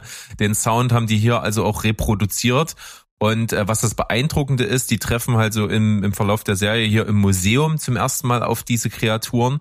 Und diese Szene gibt es ziemlich eins zu eins so im Spiel. Und das Witzige war, ähm, die haben ja wirklich ganze Arbeit geleistet im ähm, Maskenbildner-Design, haben diese Klicker wirklich so aussehen lassen, haben das mit ganz aufwendigen Kopfprothesen und Masken und so weiter hergestellt und haben dann diese Szene so echt wie möglich für die Darsteller gemacht. Denn Pedro Pascal und Bella Ramsey sind einfach in diesen Raum geschickt worden, wo die sich da langschleichen müssen und haben dann zum ersten Mal auch diese Klicker gesehen, die dort halt rumschleichen und die haben wirklich diese abgehackten Bewegungen echt wahnsinnig gut umgesetzt. Und ähm, die haben beide geäußert, dass sie in dieser Szene wirklich nicht besonders viel spielen mussten, denn diese Szene war halt für die selber so furchteinflößend, dass die das eben ganz gut rüberbringen konnten. Ja, so wird's gemacht, würde ich sagen, oder?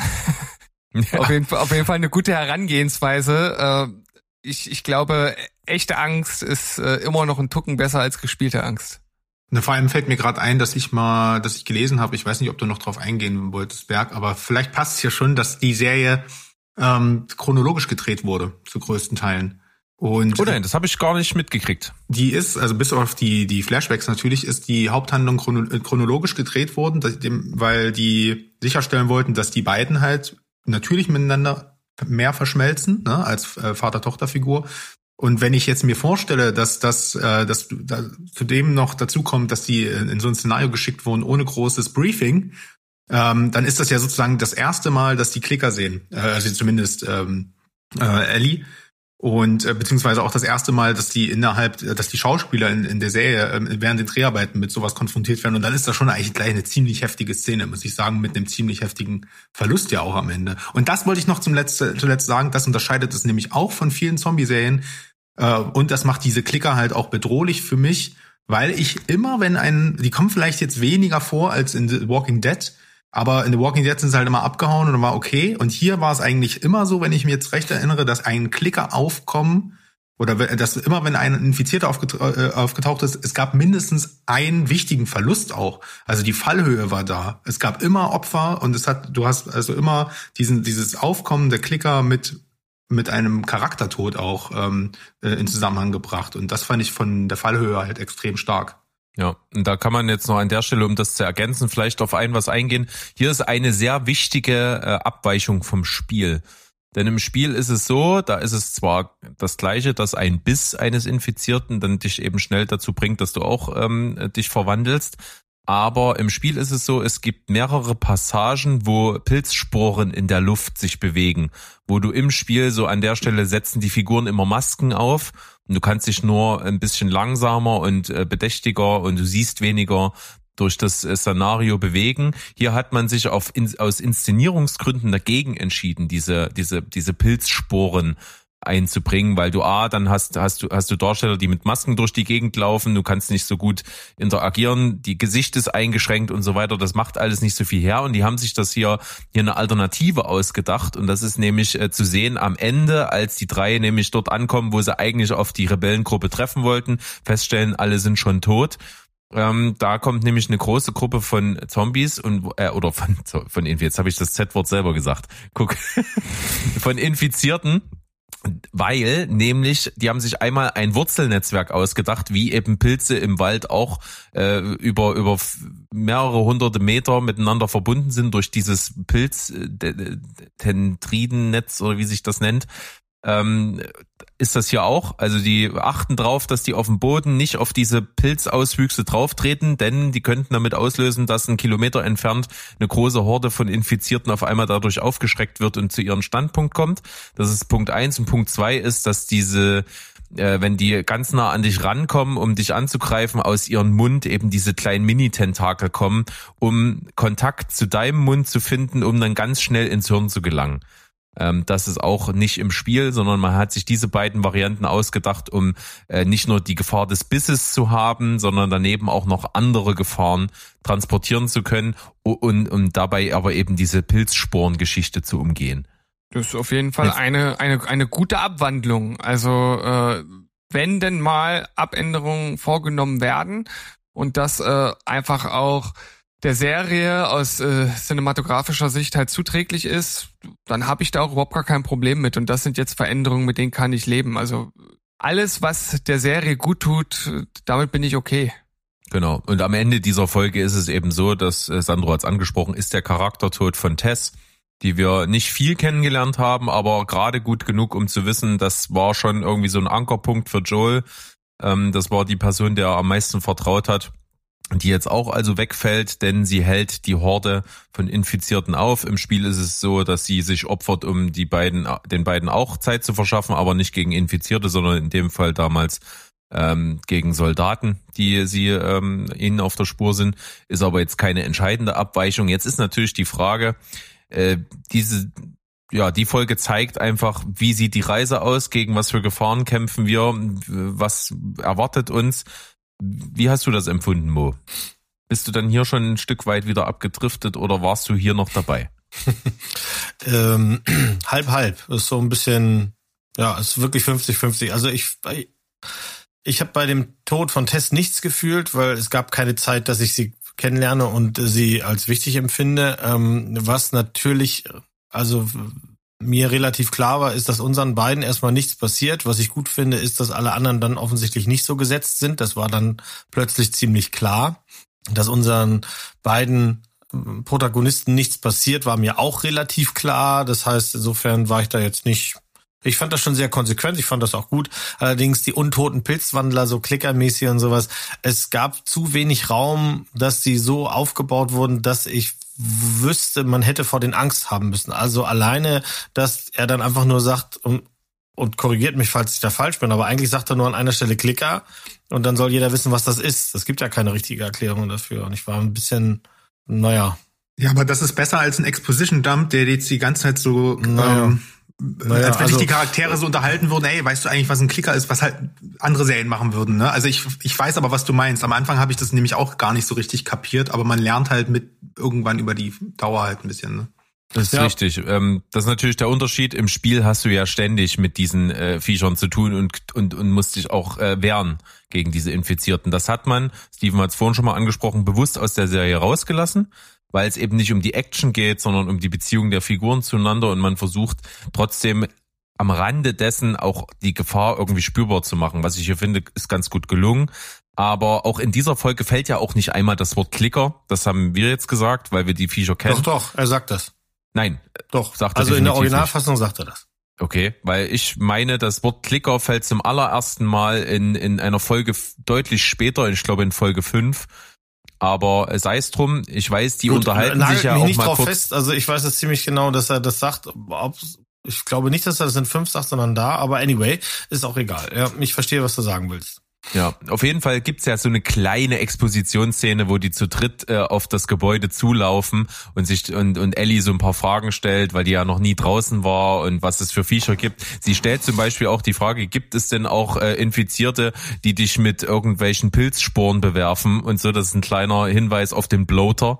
Denn äh, das sind die Viecher, die das im Spiel mit dir tatsächlich machen. Und es wird auch mal ganz kurz geredet über eben jene Kreaturen, die kein, äh, die nur nach Gehör und nach Sonar arbeiten und eben nicht mehr sehen können. Also das gibt's schon, aber ich kann das durchaus verstehen, dass das vielleicht ein kleines bisschen unvermittelt um die Ecke kommt, wenn man das Spiel jetzt nicht gespielt hat. Also ja, bevor wir zu Folge 3 gehen, lass mich diesen einen Satz sagen. Also ihr, ihr sagt das, für euch war das irgendwie offensichtlich klar. Für mich war es komplett überhaupt nicht klar. Für mich ist nicht klar, dass das ein äh, äh, eine Spielbergsche Parabel über über quasi Familienzusammenführung äh, inmitten einer apokalyptischen Katastrophe sein wird. Gar nicht. Ich habe gedacht, das ist eine äh, wir nennen sie weiterhin untote Pilzwandler, Zombie-Laufserie, die Spannung und Action aufbaut und in dem drinne gibt es mehr äh, von dieser Art, dass diese beiden Charaktere, die nicht zusammengehören, irgendwie zusammenwachsen. Dass das äh, eher so ein 80-20 ist, war mir überhaupt nicht klar. Das und hat mich dann halt ein bisschen abgeturnt, weil dann gehen sie raus und sie fragt ja auch oder sowas, treffen, ne, alle sagen, draußen ist alles voll mit Infizierten. Und dann sagen sie ihr ja gleich, also wenn das in der Folge war, ich glaube, das war in der Folge, ja, nee, ganz so ist es nicht.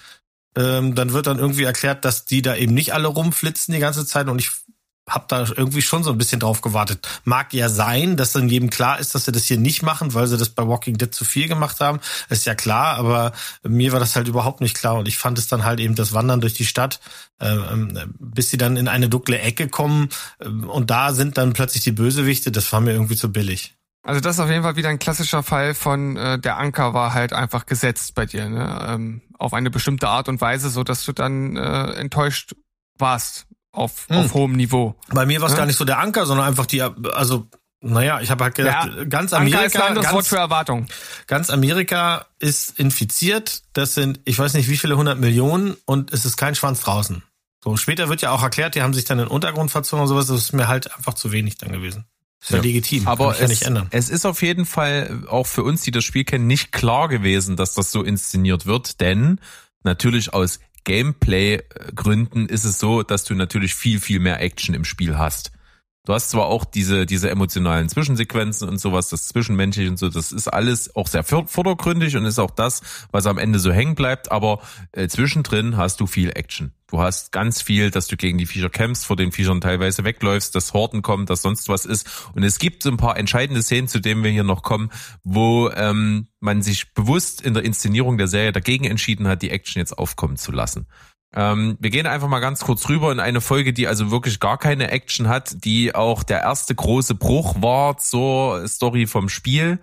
Äh, denn man hat ja was gemacht, was im Spiel so gar nicht jetzt vorkommt. Äh, es ist nicht komplett aus der Luft gegriffen und zwar handelt es sich darum, wir sehen äh, in einen kleinen Ort, ja, so, ein, so ein- kleines Kaff, wo ein, ein vermeintlicher Prepper äh, eben da, wo evakuiert wird, sich versteckt und dann, als alle weg sind, rauskommt und sich dann in diesen kleinen Vorort da sein eigenes Reich baut. Und es ist kein geringer als Nick Offerman, der hier sich sein äh, ganz kleines Areal da zusammengebaut hat mit diversen Fallen und Sicherheitseinrichtungen und äh, der sehr skeptisch ist gegenüber aller Art von Eindringlingen in der Folge drei. Also liebe mich, wie ich es will. Äh, begleiten wir ihn, wie er sich dort seine Welt aufbaut und wie auf einmal ein Eindringling vor seinen Toren steht, nämlich Frank, der dann von ihm letzten Endes hereingebeten wird, versorgt wird und sich zwischen beiden eine äh, Liebesbeziehung offenbart. Und über diese ganze Folge hinweg haben wir in geraffter Form sozusagen fast 20 Jahre eines äh, gemeinsamen Lebens, was sich zwischen diesen beiden Männern dort entwickelt, auf äh, wahnsinnig emotionaler Ebene. Und ich muss mal sagen, ich habe so einen schönen kleinen äh, Instagram-Clip gefunden, den ich jetzt mal kurz tonal hier mit abspiele, äh, der das Ganze ganz gut zusammenfasst, denn äh, wir gehen hier nochmal kurz auf Folge 1 und 2 ein, kommen dann zu Folge 3.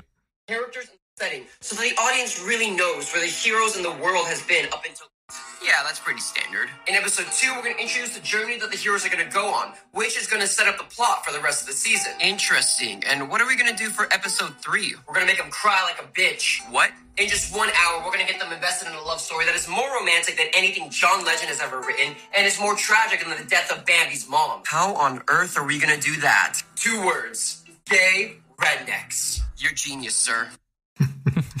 Genau, denn wir haben hier die Gay Gay Rednecks, die an der Stelle halt eben inszeniert werden. Und das wird vielen aufgestoßen haben. Es war auch die Episode, die sofort von einem Schnitt von nahezu neun runtergestuft wurde auf einen Schnitt von 7, noch was.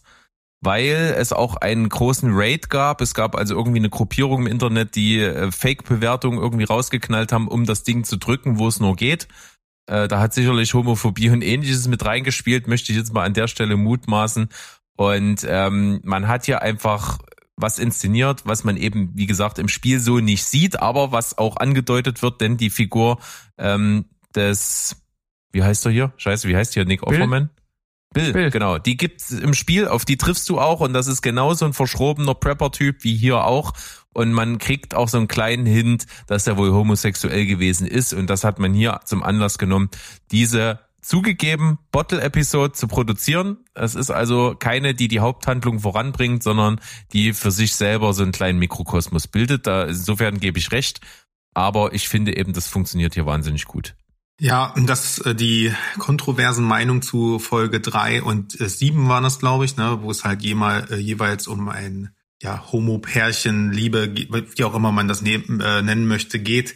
Ich auch mitbekommen, habe ich mir direkt gleich die Apokalypse, äh, Apo, Pilzapokalypse herbeigesehnt, weil ich glaube, es ist nichts egaler als, äh, weiß nicht, nicht, wenn du nur noch ein paar Überlebende auf dieser Welt hast, äh, sich über sowas noch Gedanken zu machen. Das ist ja, da kriege ich hier direkt schon wieder Würgereiz, wenn ich daran denke. Aber ähm, so sei es, in dieser Welt leben wir nun mal. Ähm, ich finde es de demnach umso mutiger und konsequenter, dass sie, das, dass sie dem eben auch eine Bühne gegeben haben.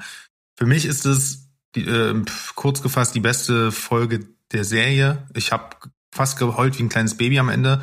Und das war, ähm, und das kannst du nur erzeugen, meiner, meines Erachtens, wenn du diesen, ähm, ja, wenn du diesen Charakteren auch diesen Raum gibst. Äh, aufgeteilt auf mehrere Episoden hätte ich diesen Impact nicht gehabt. Das war für mich ein Film im Film. Und hier trennt sich wohl auch so ein bisschen die Spreu vom Weizen. Ähm, ne, es gibt wohl auf der einen Seite die Leute wie halt Mo, die konsequenter sagen, ich möchte die Haupthandlung weiter ver verfolgen, weil da ist jetzt gerade mal Spannung aufgekommen und jetzt kommt hier der, der Amboss zwischen die Beine.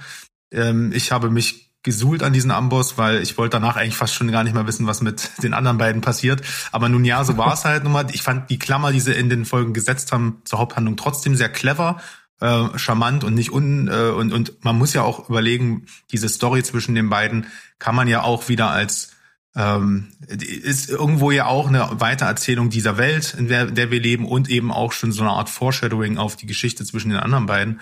Äh, Deswegen fand ich jetzt ist auch nicht unnütz äh, für die Gesamthandlung. Ich habe das sehr genossen und das ist halt auch so typisch HBO-Serie. Ähm, also ich mag das, wenn man sich da einfach, wenn man einfach die Balls hat oder vier von denen in dem Fall, sich da einfach, äh, ja, sich da einfach so weit aus dem Fenster zu lehnen, eben vielleicht auch mal Leute zu verkraulen. Also mich hat das emotional total berührt.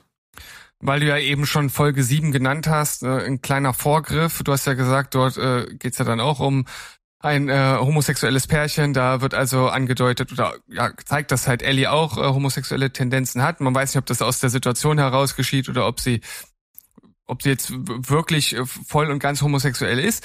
Das ist aber tatsächlich auch etwas, was im Spiel nicht vorkommt. Aber im zweiten Teil, und damals gab es da nämlich auch schon einen riesen Shitstorm, als das halt rauskam, dass es dort also eine homosexuelle Beziehung geben wird. Und ähm, wahrscheinlich haben sich die Macher gedacht, komm, frühstücken wir das alles direkt in der ersten Staffel ab, dann haben wir das Gelaber nicht in der zweiten Staffel. Wäre auf jeden Fall ein Gedanke, den ich irgendwie hatte, weil ich, ich habe mich halt gewundert, dass das jetzt halt einfach sozusagen schon aufgegriffen wird als, als Thema. Und um jetzt wieder zurückzukommen zu der Folge, ich kann euch einfach nur beipflichten, ich finde diese Folge absolut großartig und wenn ich jetzt den Titel schon lese, ja, liebe mich, wie ich es will, wie dieser Satz dann auch in die Serie eingebaut wird, also da habe ich auch auf jeden Fall äh, äh, kleine Tränchen in meinem Auge gehabt. Ähm, wirklich, wirklich großartig. Und es ist nicht nur eine Folge oder ein Film in einer Folge.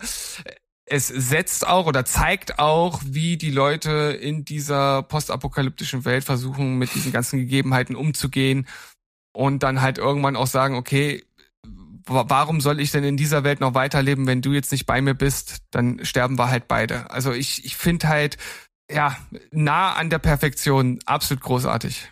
Ja, ich weiß, das ist öde. Ich rede gegen euch drei an und die Kollegen da draußen werden auch denken, ach komm, spul mal vor, der Mo meckert wieder, aber ich kann halt nicht anders. Das ist hier, ich krieg zwei Folgen lang erstmal einiges erklärt, dann lerne ich die Grundcharaktere kennen.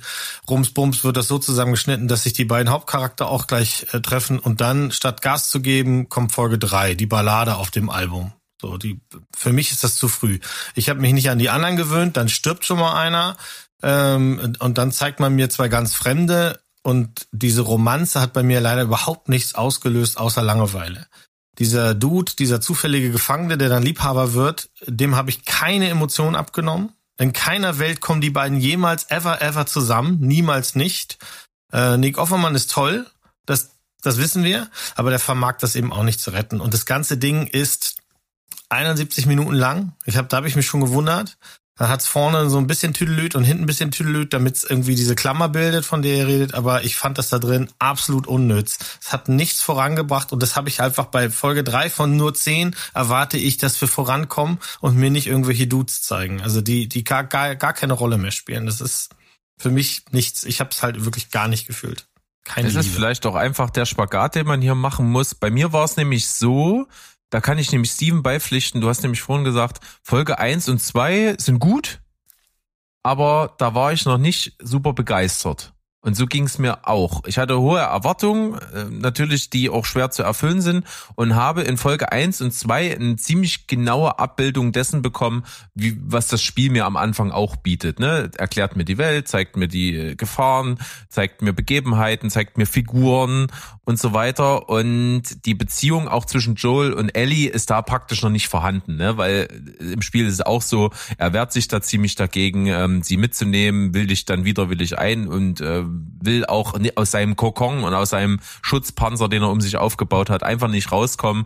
Und das passiert einfach in den ersten beiden Folgen nicht. Und das war so ein bisschen für mich das, dass ich sage, okay, da muss auf jeden Fall noch was kommen, damit die Serie richtig gut wird. Und dann kam Folge drei und ich war komplett begeistert. Die hat mich, die hat mir genau dieses emotionale ähm, diese emotionale Fahrt ge gebracht, dass ich eine, eine Liebesgeschichte erzählt bekomme, die ähm, durch alle Höhen und Tiefen geht, sich immer steigert und dann wirklich so was von krass tragisch endet, so dass ich mir dachte, okay, eine überragende Folge und trotzdem schaffen die das, mir nicht nur das zu erzählen, sondern in der Klammer am Anfang und am Ende der Folge, wo wir bei in der Gegenwart mit Joe und Ellie sind, in diesen kleinen paar Minuten Szene vorne und hinten die Beziehung der beiden auf ein neues Level zu heben. Das hat hier tatsächlich für mich stattgefunden. Es war also sowohl für mich, ähm, dass die Serie gezeigt hat, wie stark sie erzählerisch emotional ist und auch eben noch gezeigt hat, okay, wir entwickeln wirklich die Beziehung zwischen den beiden. Und das hat mir beides dazu geführt, dass es für mich äh, wahrscheinlich eine der, es ist die zweitstärkste Folge für mich. Sagen wir es mal so. Also ich muss auch sagen, schauspielerisch fand ich das echt ziemlich gut. Und ich gnatz ja gern mal gegen Mo und mach das auch einfach mal aus Prinzip. Aber hier kann ich tatsächlich nicht nachvollziehen, äh, warum du die Darstellung des, des Partners von Bill nicht gut findest. Also ich fand den genauso grandios wie Nick Offerman. Ich habe da überhaupt gar nichts dran auszusetzen. Ich habe den alles abgekauft. Ich hing den beiden an, an, an den Lippen und die anderen beiden haben es ja auch schon gesagt, sie waren emotional dort ähnlich äh, gerührt. Ähm, ja, da, also da, äh, weiß ich nicht, vielleicht hast du, hast du da einfach andere, andere Wünsche oder Ansichten. Ich weiß nicht, ich, ich kann es auf jeden Fall nicht Ja, nachvollziehen. ich kann es dir auch nicht erklären, außer es ist nicht besonders gut geschrieben. Das, was die sich sagen, hat überhaupt keine Tiefe und der Dude ist, der hat das Charisma einer nassen Salzbrezel. Also Was Kann ich nie nachvollziehen, die Aussage. Ja. Na Das gut. wird dir bei allem, was ich Stelle- sage, so gehe, weil äh, ähm, ich bin hier Es als der einzige Gegenpol. Ich, Ja, nee, also es, es, es, es gibt ja auch ab und zu äh, dann Dinge, die, die kann ich ja aus deiner Sicht schon nachvollziehen. Nur hier Naja, versuche ich es gelingt uns das noch. nachzuvollziehen Wir haben ja noch sieben Folgen. Jetzt äh, gucken wir mal, vielleicht schaffe ich es am Ende, dich dann auch noch auf meine sechs, Seite wir haben noch ziehen. sechs, sind es insgesamt sind es neun Also tatsächlich. Ähm, wir kommen zu Folge 4, niemand wird uns finden. Wir sind mit den beiden also jetzt unterwegs. Die haben einen fahrbaren Untersatz unterm Arsch, sind unterwegs, ähm, haben auch so einen kleinen Punkt, wo sie nochmal so eine Tankstelle plündern. Da lernen wir also auch schon, dass Ellie irgendwie eine Faszination für Handfeuerwaffen hat und äh, Joel aber nicht möchte, dass sie eine hat. Und das Ganze gipfelt in, in einer Szene, die ich mir, als ich gehört habe, es wird verfilmt, gewünscht habe, dass sie drin ist, denn dieser Unfall, wo sie in eine Falle gelockt werden und dann mit dem Wagen in einen Laden reinbrettern und dann überfallen werden von eben Plünderern, die ähm, äh, ja die beiden eben ähm, ausrauben möchten. Das ist im Spiel schon ziemlich geil. Das war, glaube ich, damals auch im Vorfeld vom Spiel, als es zum ersten Mal auf einer Spielemesse vorgestellt wurde, war genau das die Szene, die gezeigt worden ist. Wie die beiden in, cineastisch in diesen Hinterhalt geraten und wie man sich dann eben äh, durch das Areal dann kämpft, äh, im, äh, auf der Flucht eben vor diesen Soldaten, die einen da äh, ans Leder wollen. Das Ganze ist dann hier also in Kansas City. Ähm, Im Spiel ist es Pittsburgh, spielt aber jetzt keine große Rolle, hat man sich entschieden, weil einfach die Drehorte, die man zur Verfügung hatte, äh, Kansas eher ähneln als Pi- Pittsburgh und das einfach, welche Stadt es ist, nicht so entscheidend ist für die Handlung. Deswegen gab es also dann diese Szene und wir erkennen, dass diese Stadt eben nicht von der Fedra, wie wir vorhin hatten, äh, von dieser äh, militanten Regierung übernommen wurde, sondern dass sich die äh, Rebellion in diesmal hier nicht in Form der Fireflies diese Stadt zurückgeholt hat. Und im Spiel kämpft man ja gegen allerhand Soldaten, Plünderer und andere Gruppierungen und das ist im Spiel gesichtslos. Also man hat hier keinen großen Antagonisten. Deswegen hat man sich hier entschieden, ähm, einen Cha- Charakter zu, äh, zu erschaffen, der als Gegenpol fungiert. Hier gespielt von Melanie Linsky, die äh, Kathleen spielt und diese Rebellen anführt um äh, den Ganzen eben ein Gesicht zu geben. Man lernt, okay, die suchen auch nach irgendjemandem, der da abtrünnig gewesen ist und äh, Joel und Ellie versuchen sich eben durch diese Stadt zu schlagen und sich zu verstecken und nicht in diese Hände zu gelangen. Äh, wir haben hier den ersten, ja, Mord nicht, aber ähm, es führt dann unmittelbar dazu, dass Ellie jemanden anschießt, so tödlich, dass äh, Joel ihm den Rest gibt. Das ist also äh, schon mal so ein kleiner Anker, wo sich die Beziehung auch wieder erweitert, denn Joel gibt ihr dann letzten Endes Zähneknirschen doch eine Waffe, weil er merkt, okay, so ganz unnützlich ist sie vielleicht nicht und ich kann ihr das auch zutrauen und sie schafft das auch mental. Ähm, die Beziehung vertieft sich also deutlich weiter und ähm, wir haben an der Seite der Rebellenführerin noch eine rechte Hand, gespielt von Jeffrey Pierce. Der ist im Spiel die Stimme von Joels Bruder Tommy. Der hat hier also diese Rolle bekommen. Und äh, viel mehr passiert in dieser Episode tatsächlich nicht. Äh, So gut ich das finde, dass diese Szene mit diesem Überfall drin ist, äh, so sehr finde ich, dass es eine der schwächsten Folgen der ganzen Serie ist. Sie ist immer noch wirklich gut, aber sie ist, sage ich mal, die standardmäßigste für mich, denn allzu viel passiert nicht äh, und so richtig weiterentwickeln tut man nicht. Man nimmt das Tempo schon ein bisschen raus und es tut eben nur so kleine Schritte an allen Ecken und Enden. Ähm, und jetzt ist genau das der Fall, was ich erst mit meinem U meinte. Also das sind ja neun Folgen. Also es ist das zweite Drittel der Serie. Also jetzt die drei Folgen, die kamen, die sind für mich generell ähm, ein bisschen abgefallen im Vergleich zu den ersten drei Folgen. Ähm, bei den, bei der und der nächsten Folge liegt das eben vor allem auch an der von dir genannten Melanie Linsky. Die fand ich furchtbar nervig. Ähm, die fand ich auch überhaupt nicht glaubwürdig als Anführerin. Also hier der, der andere Typ da mit dem mit den geilsten Bart und grauen Haaren, den man sich, die man sich vorstellen kann, dem wäre ich bis in den Tod gefolgt, äh, bis zum Schicksalsberg. Aber sorry, also die hat für mich nichts ausgestrahlt. Die fand ich extrem anstrengend. Ähm, und ähm, da wurde es ein bisschen generisch auch, zumal ich finde auch nicht, dass sich die beiden ähm, Hauptdarsteller sehr weiterentwickelt haben. Deswegen ähm, äh, das, der schönste Moment für mich war die schon angesprochene Szene am Ende, wo sie sich schlafen legen. Also das war, also das waren halt so zwei Minuten äh, äh, einfach, äh, wo du gemerkt hast, die bonden jetzt und jetzt bonde ich als Zuschauer en endlich auch mit denen. Ging Naja, es gibt ja aber schon diese wichtige Szene, in der äh, Ellie äh, dann ja doch zur Waffe greifen muss, um Joel auch zu retten. Also ich finde, das ist schon eine, eine sehr wichtige Szene für die Beziehung auch gewesen. Hat mich äh, dann irgendwie wahrscheinlich inszenatorisch nicht gecatcht. Also ich hatte, ich hatte dieses Szenario war für mich alles sehr vorhersehbar, sagen wir es mal so. Deswegen hat mich das wahrscheinlich eher kalt gelassen. Ich mag Melanie Lins Melanie Linsky gerne, aber die Anführerin habe ich ja auch keine Sekunde abgenommen. Gar nicht. Ich habe mich Ja, auch also gefragt, da sind wir aber uns vielleicht ist, tatsächlich einig, glaube ich. ja, vielleicht ist meine Frage auch falsch, aber ich habe mich auch gefragt, der Joel ist seit 20 Jahren in einer Apokalypse, hat, weiß ja alles.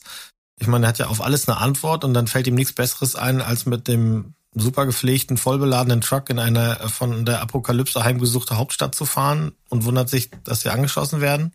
Aber vielleicht bin ich da kurz übergenickt, ich weiß es nicht. Na gut, es ist äh, im Spiel ist es auch so und es ist auch in der Serie so, die haben mehr oder weniger, ihm gefällt das nicht, eben aus den Gründen, weil er weiß, da können überall Leute lauern, die die überfallen und die haben aber mehr oder weniger, um voranzukommen, keine andere Wahl, als diesen Umweg ja, zu aber das nehmen. ist halt Teil meines Problems. Hens, Folge 1 und 2. Du kriegst an keiner Stelle gesagt, dass das so sein kann und dann ist es plötzlich so in Folge 4. Das fand ich halt einfach irgendwie zu sehr aufgesetzt. Ich mochte die auch nicht, die ist also deutlich abgefallen zu den anderen, ja. Ja, also die ist für mich auch eine der schwächeren. Finde auch, aber bin ich total bei Sandro. Mein Lieblingsmoment ist auch eben am Ende, wo die beiden zusammen sind und so ein bisschen anfangen, äh, die Beziehung äh, sich zu spinnen. Äh, die geht im Grunde genommen auch direkt über, also diese Folge und die darauf folgende, nämlich die mit dem Titel Ertragen und Überleben. Ähm, das war die Folge, die übrigens äh, ein bisschen vorgezogen wurde, um nicht mit den Super Bowl zu kollidieren. Ähm, die sind im Prinzip eine Einheit. Wir lernen also auch kennen, dass die beiden, die am Ende, nämlich Henry und Sam, die die beiden dann überfallen, dass die sich auch unterhalten, dass sie so ein bisschen äh, feststellen, dass sie im selben Boot sich befinden, um eben vor dieser Rebellengruppe aus der Stadt hinaus zu flüchten. Und die schmieden dann eben diesen Plan, ähm, durch Tunnel äh, aus der Stadt zu verschwinden. Und das fand ich auch die ersten, die erste Hälfte der Folge auch noch ähnlich ähm, sag ich mal, nicht so cool wie in der Folge davor, aber dann kommt nämlich einer der dosierten Action-Höhepunkte der Serie. Und es ist diese unglaublich krasse Szene mit diesen Scharfschützen, die gibt es im Spiel eins zu eins genauso. Man befindet sich also auf dieser Allee, äh, am Ende steht ein Haus, da ist ein Scharfschütze und äh, der, der sozusagen den Fluchtweg abschneidet. Und Joel beschließt, außen rum zu gehen, um den Scharfschützen auszuschalten, damit die anderen dann äh, passieren können. Und äh, wir haben hier einen kleinen, aber feinen Unterschied zum Spiel, denn das Ganze spielt im Spiel am Tag und hier ist es in der Nacht, was also Ja, nicht von gut. ungefähr kommt, äh, weil das Ganze nochmal ein ganzes Stück krasser wird dadurch, dass nämlich dann, als Joel den Scharfschützen erreicht, sich die Ereignisse überschlagen, denn die Rebellengruppe äh, kommt dazu. Ein ähm, Laster, der die äh, verfolgt, wird eben von Joel, äh, der Fahrer, ausgeschaltet, knallt in ein Gebäude, beginnt irgendwann zu brennen und aufgrund dessen bricht die Erde auf und es kommt ein Riesensturm von Infizierten ähm, und als, als quasi als Deus Ex Machina Moment äh, um, um die äh, Henry und, und Ellie und äh, Sam zu retten, so quasi vor den Fängen der Rebellen, die auf sie zukommen. Und dann kommt alles zusammen. Alles Action ist am Start. Infizierte Rebellengruppe, Flucht, Chaos, Scharfschützen-Action. Und alles überschlägt sich und das hat man wirklich über wahnsinnig lange Zeit geprobt. Man hat diese Stadt am Rande ähm, äh, einer großen Ortschaft aufgebaut, um diese Szene drehen zu können. Es hat wahnsinnig viel Aufwand gebraucht und äh, wir äh, haben ganz viele Klickermasken, die von dem Maskenbildner-Team äh, gefertigt worden sind. Also da sind über 60 Statisten, über 30 Klickermasken. Es ist auch was hier drin. Es gibt Kinderinfizierte, also es gibt auch einen, einen Kinderklicker, den gibt's im Spiel nicht. Das wird im Spiel komplett ausgeblendet, dass auch Kinder infiziert wurden und dann eben auf diesem Level bleiben.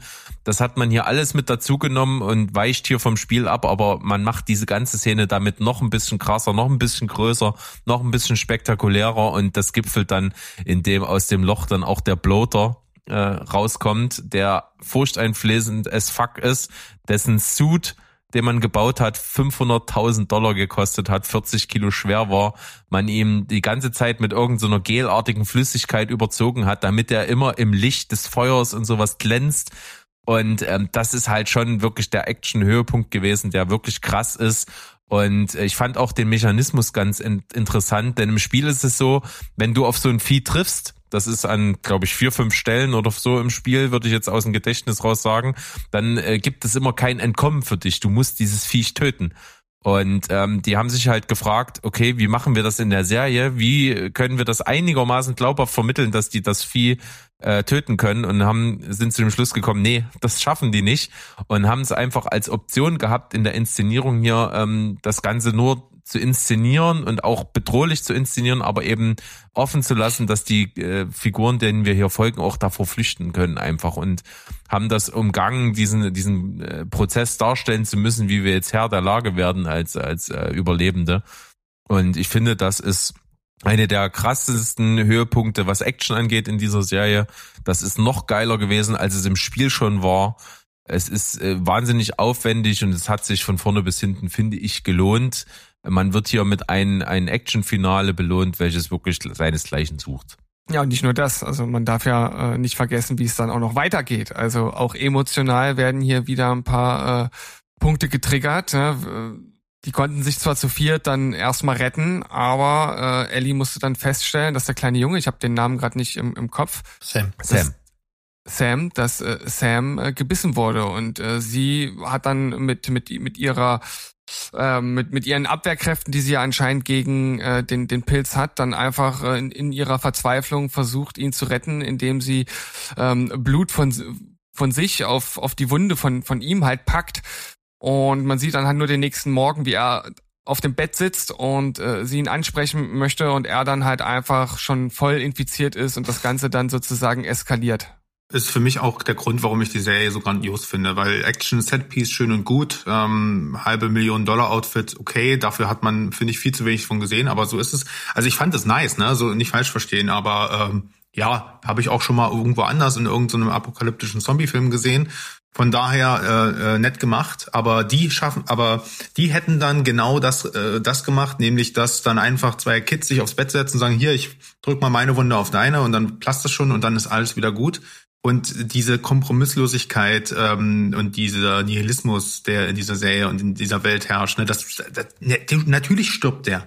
Und das dann zu sehen in seiner ähm, in seiner ganzen Härte und dann muss der Vater eben ihn auch noch erschießen und Bruder. schießt sich dann der Bruder ja muss sich dann noch äh, muss ihn dann erschießen oder erschießt ihn halt so aus einem aus einem ähm, Affekt heraus aus einem Reflex und als, bevor er als in dem Moment, als er checkt, was, was er eigentlich gerade gemacht hat und dass er das Richtige gemacht hat und dass er nicht mal weiterleben will, das geht so schnell und das ist halt auch so nachvollziehbar und schießt sich dann einfach die Rübe weg und dann sind die beiden wieder alleine. Also dieser Glimpse of Hope ist sofort wieder weg und deswegen finde ich halt die, äh, die Serie delivert einfach geile Enden. Ja, und dazu muss man sagen, dass äh, dieser emotionale Höhepunkt dieser ähm, Folge ist quasi eins zu eins wie im Spiel.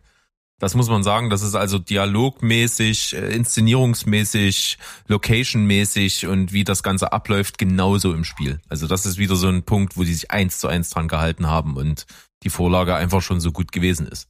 Ja, da kann man dann die tatsächlich die Stärke der Serie sehen. Das ist auch eine von den Folgen, die auf die gute Seite kommt, weil die von Anfang bis Ende einfach durchzieht und Action hat. Ich finde auch der Bloater ist ein bisschen kurz gekommen. Also dafür, dass der groß ist und wichtig, hat er nicht viel getan.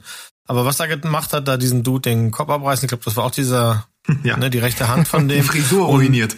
Und Ja. ich mag halt, habe ich am Anfang schon mal gesagt, ich mag das, außer bei den beiden Protagonisten können wir bei niemandem sicher sein. Und auch hier, äh, Kathleen findet ein sehr schnelles äh, Ende. Und auch richtig so, wir müssen weiter. Und dann die beiden, die wir auch noch in, in Folge 4 kennengelernt haben, äh, auch futsch, das finde ich gut. Also die Leute treten auf und die Leute treten doch wieder ab. Und die einzige Konstante, äh, Konstante sind dann halt eben Joel und äh, Ellie.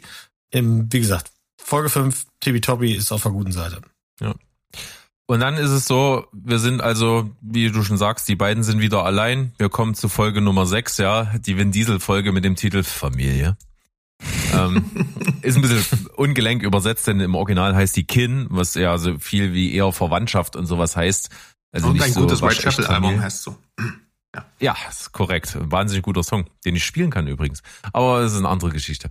Ähm, wir sind in einem Zeitsprung von drei Monate später. Die beiden haben sich schon ein ganzes Stück weiter vorgearbeitet, haben etliche Meilen hinter sich gebracht, sind also irgendwo Richtung Wyoming unterwegs. Und wir sehen am Anfang eine sehr schöne Szene, wie ähm, Joel zwei äh, ältere Menschen da in ihrer eigenen Hütte so im Schach hält, mit denen so eine ganz perfide Taktik macht, und zwar, ähm, er möchte auf einer Karte einen bestimmten Standpunkt gezeigt bekommen von einem und äh, lässt sich das von der jeweils anderen Person auch nochmal zeigen. Und wenn das nicht übereinstimmt, dann äh, killt er sie halt eben beide. Das kommt noch ein paar Mal zum Einsatz, ist äh, auf jeden Fall ein Punkt dafür, dass man sieht, okay, die wissen schon teilweise, wie sich in dieser Welt so zu helfen wissen müssen. Und es kommt eben dann dazu, dass die beiden gesagt bekommen, ja, wenn ihr dort dann diesen Fluss überquert, da ist es sehr, sehr gefährlich und da ist niemand zurückgekommen und die beiden treffen auf eine Gemeinschaft und es gibt einen sehr schönen Moment, äh, wo die dann überprüft werden, ob sie infiziert sind oder nicht, mit Hilfe eines Hundes. Und dann gibt's diesen großen Schreckmoment, denn äh, die Beziehung ist schon deutlich weiter fortgeschritten. Man merkt das. Also Joel hat schon Angst um Ellie an der Stelle. Man kriegt das immer so in kleinen Szenen portionsweise rübergebracht. Und das finde ich echt wahnsinnig gut, wie dieser, wie diese Beziehung immer weiter wächst. Und dann äh, ist eben die Angst, ob der Hund anschlägt und dann sofort Ellies Leben futsch ist. Das Ganze passiert nicht. Sie versteht sich blendend mit diesem Hund, wird dann ähm, auf in die in die Gemeinschaft nach Jackson mitgebracht und dort trifft er auch direkt auf seinen Bruder. Und wir haben also diese Stelle dann, Familie kommt zusammen, sie befinden sich in einer Gemeinschaft, die eben nicht in so einer militärgeführten Quarantänezone ist, sondern einfach eine äh, eine Ortschaft, die sich selber gebildet hat. Jeder hat irgendwie seinen Platz, jeder trägt was bei. Es wird werden Lebensmittel angebaut, es werden neue Gebäude gebaut, es gibt äh, Kino, es gibt Unterricht, es gibt alles Mögliche. Also dort ist die Welt irgendwie ganz hübsch. Und äh, dort ist eben auch sein Bruder, der sich dort ein eigenes Leben mit Frau und Kind äh, oder wird bald Vater aufgebaut hat. Und ähm, Joel erkennt hier, ähm, dass es eigentlich für Ellie schöner wäre, in so einer Welt aufzuwachsen, denn er ist, äh, man merkt, er ist nicht mehr so ganz überzeugt, dass äh, die Rebellengruppe der Fireflies irgendwie dafür sorgen kann, dass aus Ellie irgendwie so eine Art Impfstoff oder sonst was gewonnen wird. Und äh, er will eigentlich gar nicht mehr weiter, will eigentlich dort irgendwie das Leben aufbauen und beschließt dann, na gut, ähm, mit mir ist das Ganze gefährlich, aber mein Bruder kann das vielleicht besser machen und es kommt hier zu einigen wirklich wahnsinnig guten Szenen, äh, in dem er einmal mit seinem Bruder ein Gespräch führt, dass er Angst hat, zum zweiten Mal so einen großen Verlust hinnehmen zu müssen. Äh, man kriegt da wirklich viel Einblick in die Gefühlswelt von ihm und dann kommt es zu einem der äh, wahrscheinlich ikonischsten Szenen aus dem Spiel, die hier auch wieder eins zu eins dialogweise, äh, settingweise umgesetzt wird.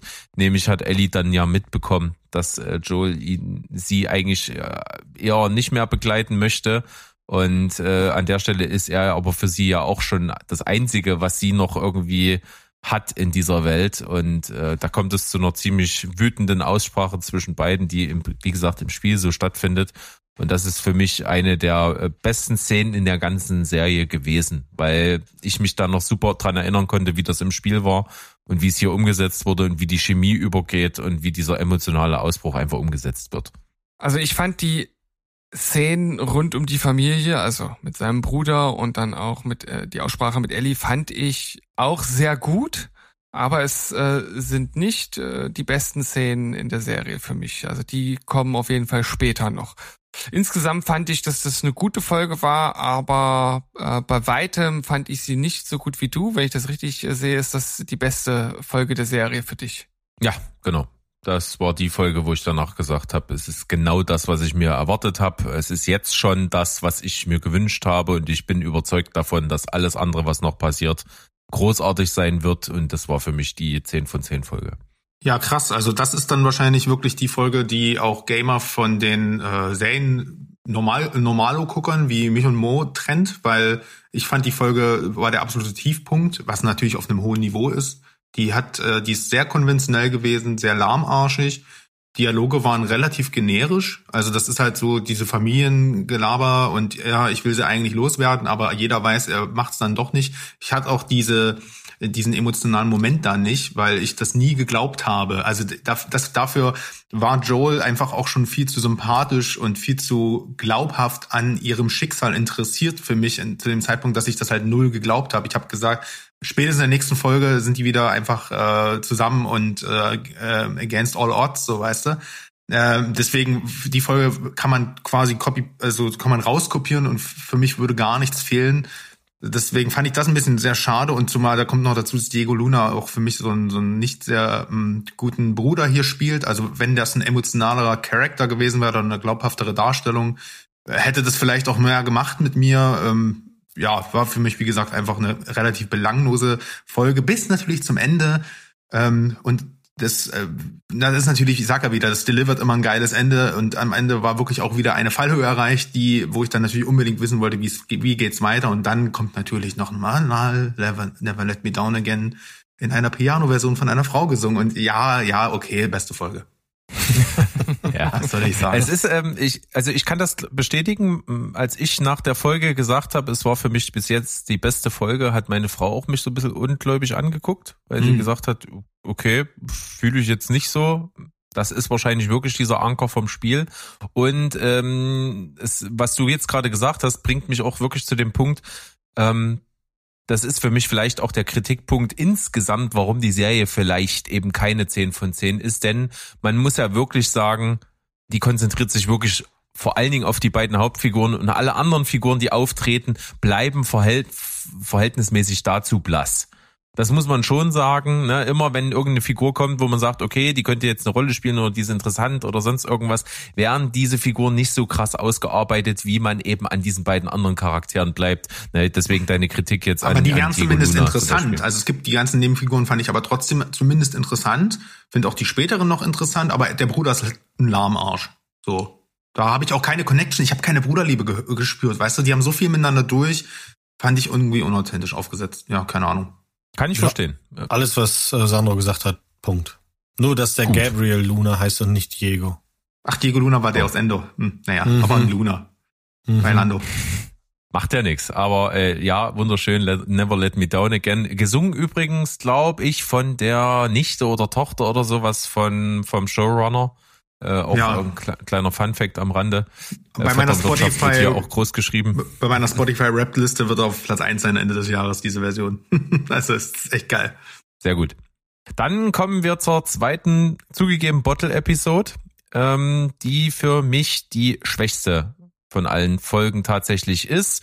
Liegt ein bisschen daran, weil wir, wir bewegen uns also wieder auf einen Flashback zu, äh, ein bisschen, wir gehen auf die Wurzeln von Ellie zurück, eben zu ihrer besten Freundin aus der Quarantänezeit, bevor sie auf Joel getroffen ist damals.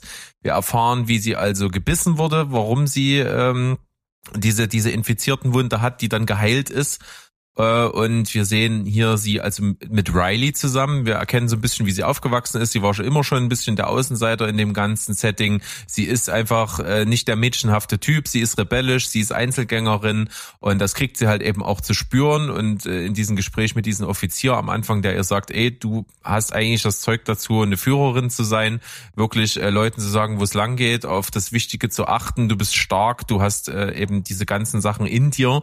Du musst eben bloß versuchen, smart zu sein, um eben deinen Weg hier zu gehen. Äh, und äh, ja, Ellie macht vieles, aber nicht irgendwie smart sein und ihren Weg gehen. Das ist aber mal ein bisschen schwierig. Das äh, kommt immer mal auch wieder zum Vorschein, dass sie vielleicht das auch besser haben könnte. Und wir sehen hier eben, wie ihre Freundin Riley, die sich den Fireflies eben angeschlossen hat zu dem Zeitpunkt und aus der Quarantänezone weggehen wird, mit ihr nochmal irgendwie so einen Abend verbringt in einer Spielhalle, wo der Strom wieder an ist und so. Und das Ganze fand ich damals schon nicht so gelungen, was das Spiel angeht, denn zum Hauptspiel hat das nicht gehört. Das war ein downloadable Content. Lange nachdem das Spiel schon durch war, gab es das als Zusatzmaterial, ähm, was man spielen konnte. Das war also wirklich nur diese Stelle, wie sie wie man sie zusammen äh, mit der anderen spielt in diesem Einkaufszentrum und da verschiedene Sachen macht bis zu diesen emotionalen Gipfel. Das fand ich alles irgendwie ganz cool geschrieben, finde aber eben es trägt zur Hauptstory von The Last of Us eben nicht so viel bei, sondern es bereitet nur viel vor, was wahrscheinlich mit Ellie noch im Part 2 passieren wird. Nämlich die, diese lesbische Geschichte wird angedeutet hier. Ähm, das Einzige, was ich ganz cool finde, wo man hier eben vom Spiel abweicht, ist der Moment, wie es passiert, dass beide infiziert werden. Denn man wollte einfach zeigen, äh, dass man in, die, in dieser Welt ständig auf der Hut sein muss und dass wenn man eben so einen Moment hat, wo man sich fallen lässt und Spaß hat und laut ist und kichert und lacht, dass man immer wieder Gefahr läuft, auch äh, Infizierte anzulocken. Und äh, die beiden sind ja wirklich in einer absolut banalen Situation, wo halt einer dort durch den Laden stolpert und eben beide beißt. Und das ist schon ganz cool geschrieben. Äh, im, Im Spiel ist es so, dass sie halt wirklich von einer großen Horde angegriffen werden. Und man wollte ja einfach zeigen, es reicht schon einer, um das Leben von den Leuten halt komplett zu ändern. Das fand ich ganz gut, diesen Kniff zu machen. Aber tatsächlich hätte ich diese Folge von meiner Warte aus wirklich auch gar nicht gebraucht. Also hier ist es wirklich bei mir so, wenn du die weglässt, dann bin ich auch komplett fein. Ja, ich bin wie in der Folge gerade weggeschlafen, weil das ist absolut unnütz. Also das als kleiner Flashback, ich verstehe, dass man das erzählen will, warum wurde sie und wie wurde sie gebissen und vielleicht auch ein bisschen Background aufbauen für spätere äh, Staffeln, aber das hätte man deutlich kürzer und, und viel ja, schnittiger zusammensetzen müssen. Das hier war absolut öde. Mo, ich, ich stimme dir sogar ein bisschen zu. Hm. Also auch ich, auch ich finde, äh, dass das die schwächste Folge war. Ähm, wobei ich schon den, den Nutzen sehe, halt einfach Ellie diese Hintergrundgeschichte zu geben und sie als Charakter weiter auszubauen, aber sie war letzten Endes einfach ein bisschen zu unspektakulär, nicht so äh, emotional aufgeladen, wie das äh, in Folge drei der Fall war und einfach ein bisschen zu lang. Also ähm, ja, da, da gehe ich, gehe ich schon in gewissen Teilen mit. Dann gehen wir einfach rüber zum Finale, würde ich sagen. Wir sind in Folge 8, wenn wir in Not sind und kommen hier zu einem ja, Punkt in einer postapokalyptischen Welt, die so ist, wie sie hier dargestellt wird, ähm, die man sicherlich auch schon ein paar Mal gesehen hat. Und zwar geht es hier vorrangig um eine Gemeinschaft, die dem Kannibalismus sozusagen nicht abgeneigt ist. Wir haben hier einen relativ rigorosen Führer, der super sympathisch im ersten Moment rüberkommt, der aber eben auch alles tut, äh, um seine Gemeinschaft durchzubringen und schreckt eben vor Kannibalismus nicht zurück. Ähm, wir haben hier genau das, wo ich mich schon seit zwei Folgen eigentlich drauf gefreut habe, denn ich dachte, hoffentlich kommt die Szene, wo man im Spiel nur mit Ellie alleine spielt. Und als dann eben am Ende der Folge 6 äh, Joel wirklich verletzt war, äh, wusste ich, okay, das wird kommen, das werden die also inszenieren. Das mochte ich im Spiel rein spielerisch am aller, allermeisten. Du bist also dann, äh, Joel ist eben außer Gefecht, du bist mit Ellie unterwegs, musst Nahrung sammeln, musst Medizin sammeln und sowas und da kommt es eben zu dieser Jagdszene, wie das hier am Anfang passiert ähm, sie trifft äh, im Wald, nachdem sie einen Hirsch angeschossen hat. Im Spiel ist es übrigens äh, ein Hase und den erlegt sie mit einem, also später dann auch ein Hirsch, aber sie arbeitet hier mit Pfeil und Bogen im Spiel. Hier ist es also eine Waffe, hat den Hirsch angeschossen und trifft auf ähm, David und James. James wird hier gespielt von Troy Baker, der im Spiel Joel spielt. Ähm, das ist auf jeden Fall ein ganz äh, witziger Fun Fact nebenbei. Ähm, der hat auch sich nicht erträumen lassen, dass er in der Verfilmung eine so große Rolle bekommt. Der wollte eigentlich nur irgendwie so am Rand vom Bildschirm mal einen Klicker spielen und hat dann diese Rolle angeboten bekommen. Das fand ich ganz cool, ihn auf jeden Fall hier mit einzubauen, ähm, weil es eben auch wirklich Sinn hat und nicht nur so ein kleines Easter Egg ist.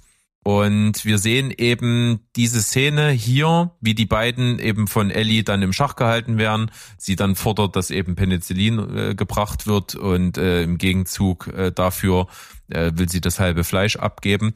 Das ist hier ein kleines bisschen anders als im Spiel und tatsächlich hier an der Stelle mal etwas schlechter. Ich verstehe aber warum. Ähm, ich erkläre es kurz. Es ist so, im Spiel ist es auch so, dass der eine losläuft, um die Medizin zu holen und die beiden dann dort zusammen sind und sie eben mit der Waffe in Schach hält.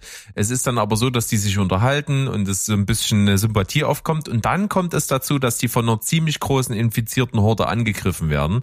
Und äh, da ist es im Spiel so, dass du natürlich äh, Ellie schnell die Entscheidung trifft, okay, entweder sterben oder blind diesen Fremden vertrauen, dem eine Waffe in die Hand drücken und wir kämpfen uns beide durch die Masse. Und das passiert dann.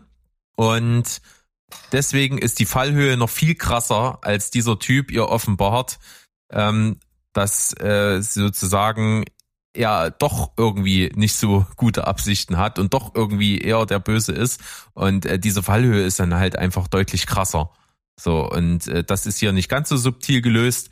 Aber sei es drum, es passiert eben hier so, wie es muss, weil man sich eben dagegen entschieden hat, diesen großen Kampfmoment hier wieder zu inszenieren, was ich gut finde als Entscheidung, aber es weicht nämlich einfach ein kleines bisschen ab. Ich fand äh, die Folge auch, äh, was heißt auch, äh, ist auf jeden Fall so, wäre so in meiner Top 3 auf jeden Fall, ähm, weil ich die unglaublich spannend fand. Mir hat natürlich auch, ne, dadurch, dass mir das Vorwissen fehlt, äh, nichts äh, an, äh, an Klickern gefehlt oder sowas. Ich fand, das ist halt, es zeigt das Böse im Menschen, äh, es zeigt aber auch ein bisschen, ne, also hast gleichzeitig auch ein bisschen Verständnis für diese Kommune. Äh, dieser Schauspieler, kennt ihr den irgendwo, Herr Scott Shepard? Der, so. der den, der hat, der hat in El Camino einen sehr geilen Auftritt. Das ist nämlich einer von diesen beiden Gangstern, die sich als FBI-Agent tarnen. Und der hat dann dieses lange Gespräch mit äh, Jesse. Der findet den dann. Und ich fand den damals, ich finde den auch so unglaublich sympathisch in dieser Szene. Die geht ja auch so 20, 30 Minuten. Ähm, ja, und deswegen ähm, äh, geiler Schauspieler, geiler äh, Charakter. Ich hätte gern mehr von ihnen sogar noch erfahren. Ähm, fand das am Ende auch weißt du, dass der, ich finde es das geil, dass man die Klicker rausgelassen hat aus der Folge, weil der wahre Horror dann doch einfach noch im Mensch an sich steckt äh, und in, in der Menschheit an sich. So, wenn das das Storytelling ist, dann hat das hier wirklich wunderbar hingehauen. Ich fand den Typen super widerlich. Ähm, die ähm, Idee dann mit dem Kannibalismus irgendwo nachvollziehbar, aber auch grausam. Also was gibt es, na, wie kann man besser eine Zivilisation am Abgrund zeigen als äh, eben durch diese Methode? Und das Ende war halt einfach, ich fand, was in der Folge davor aufgebaut wurde, eine, begonnen wurde, also dieses, diesen Character Arc von, von Ellie zu zeigen, der hat hier so seinen, seinen, ähm, seinen Höhepunkt gefunden. Also ihre, der echt brutale Mord am Ende an ihm auch. Ähm, das hat mich so ein bisschen sprachlos gemacht. Das fand ich richtig ähm, konsequent und geil und ähm, ich war richtig aufgeputscht so danach.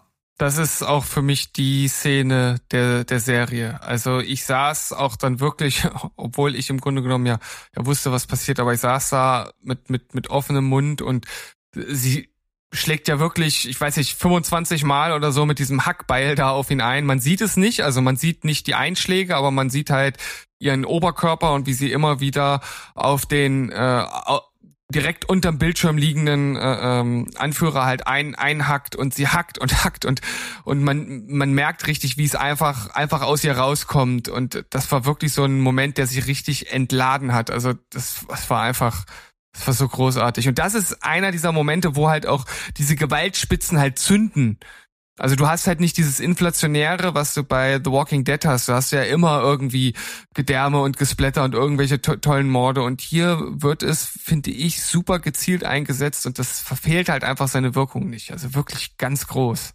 Korrekt. Und äh, es ist noch mal ein bisschen krasser, ne? Also es hier sind doppelt so viele Hiebe wie im, äh, im Spiel. Im Spiel sind es elf, hier sind es irgendwie 22. Das ist schon krass und ich finde, was wir jetzt auf jeden Fall nicht außer Acht lassen dürfen, es wird ja neben dem Kannibalismus noch ein zweiter Horror aufgemacht, der im Spiel noch, noch mal ein kleines bisschen subtiler ist als hier in der Kürze der Zeit, nämlich dass ähm, David sie ihr wirklich halt die Offerte macht und ganz klar sagt, pass auf, ich will dich nicht umbringen, sondern ich will eigentlich, dass du meine Frau wirst. Also es geht eben auch um Pädophilie an der Stelle, die aus ihr einen ganz anderen, eine ganz andere Emotion, die sie vorher nicht gekannt hat, rauskitzelt. Und das kombiniert mit diesem Horror, dieser Typ, der ihr gerade wirklich äh, deutlich gesagt hat, pass auf, entweder du wirst meine Frau oder ich bring dich um und esse dich. Ähm, vor dem rennt sie weg und du hast wirklich genau wie im Spiel ist das so eine Endgegnersituation. Du hast dieses brennende Diner mit dieser Küche und du musst halt diesen Typen, der dich verfolgt, halt wirklich äh, habhaft werden. Und das ist im Spiel einfach als Erlebnis, weil du das steuern musst, halt nochmal ein kleines bisschen schlimmer, als es diese Inszenierung dir vielleicht hier näher bringen kann, aber es ist ähnlich immersiv. Und dann hast du diese Entladung, dass sie diesen Peiniger, diesen Schrecken in zweierlei Hinsicht halt äh, äh, Herr wird und ihn umbringt und das ist auch die Szene, wo sie halt einfach ein, Stück weit erwachsen wird irgendwo in ihrer Entwicklung. Und das merkst du dann auch gleich in der nächsten Folge. In der letzten Folge ist sie am Anfang deutlich verändert vom Wesen her. Äh, das, das, genau, das es nämlich auch, äh, man könnte wieder sagen, es gab diesen Action-Höhepunkt, aber für mich war wieder der Höhepunkt, äh, ne, wo der Tränenkanal wieder sich so auf ja, Open gestellt hat, wo sie dann Joel umarmt, ne, hätte ja auch tot sein können. Das ist einmal dieses Glück, Glück also ihren Vater wieder zu, zu haben und dann als sie dann sagt, ihm sagen will, was passiert ist, sie kann das ja gar nicht fassen. Ne? Also es ist ja auch so eine Art Erkenntnis, zu was ist der Mensch fähig, Ja, und äh, boah, also da, da, sie braucht eigentlich nur sagen, er hat versucht und er sagt ja dann irgendwie, red nicht weiter oder sowas oder alles ist gut, ne? Und boah, ja super. Also das, das hat mich eiskalt erwischt. Ja, und es ist auf jeden Fall auch so, im Spiel ist es, dass Joel mit hineinkommt in diese Szene, wo sie den Typen gerade abschlachtet und sie dann davon wegzieht. Und hier hat man sich entschieden, pass auf, lass sie das mit sich alleine machen, diesen physischen, brutalen Höhepunkt selber durchleben, bevor sie emotional dann halt draußen von, von Joel aufgefangen wird. Und diese Entscheidung fand ich halt sehr, sehr gut, weil du diesen Bruch hast, ne? Du hast ihre eigene Entwicklung, die sie selber hat und äh, dann aber wird dir gezeigt, sie ist nicht allein, sondern jemand ist da, der sie jetzt wirklich weil er sie ja auch so nennt wie seine Tochter damals irgendwie äh, Baby Girl im Original oder so, ist das der Moment, wo er so vollends seine Rolle angenommen hat und äh, die Beziehung sozusagen da fast mehr oder weniger vollendet ist. Das ist auch eine Folge, die auf der guten Seite ist. Es bleibt ein schaler Geschmack. Ne? Nach 20 Jahren Welterfahrung möchten alle irgendwie Anführer sein oder halt eben Kannibalenpriester. Ich finde, man hätte aus diesem Kannibalen-Ding noch ein bisschen mehr rausholen können. Das geht ein bisschen unter. Hat jetzt nicht für mich nicht so den Ekel- und Scare-Effekt gehabt. Ich hätte gerne gesehen, also mehr davon gesehen. Aber spannende Folge auf jeden Fall. Und das Finale ist, ist sehr, sehr gut. Ich habe mal eine Frage an euch Fachmänner da draußen. Warum gibt es in dieser Welt eigentlich ähm, Kinder und auch Schwangere? Also ich meine, wie dumm musst du sein in einer Welt, in der es keine Lösung für dein Problem gibt, ständig auch noch Kinder reinzuplauzen? Was hat das für einen Sinn?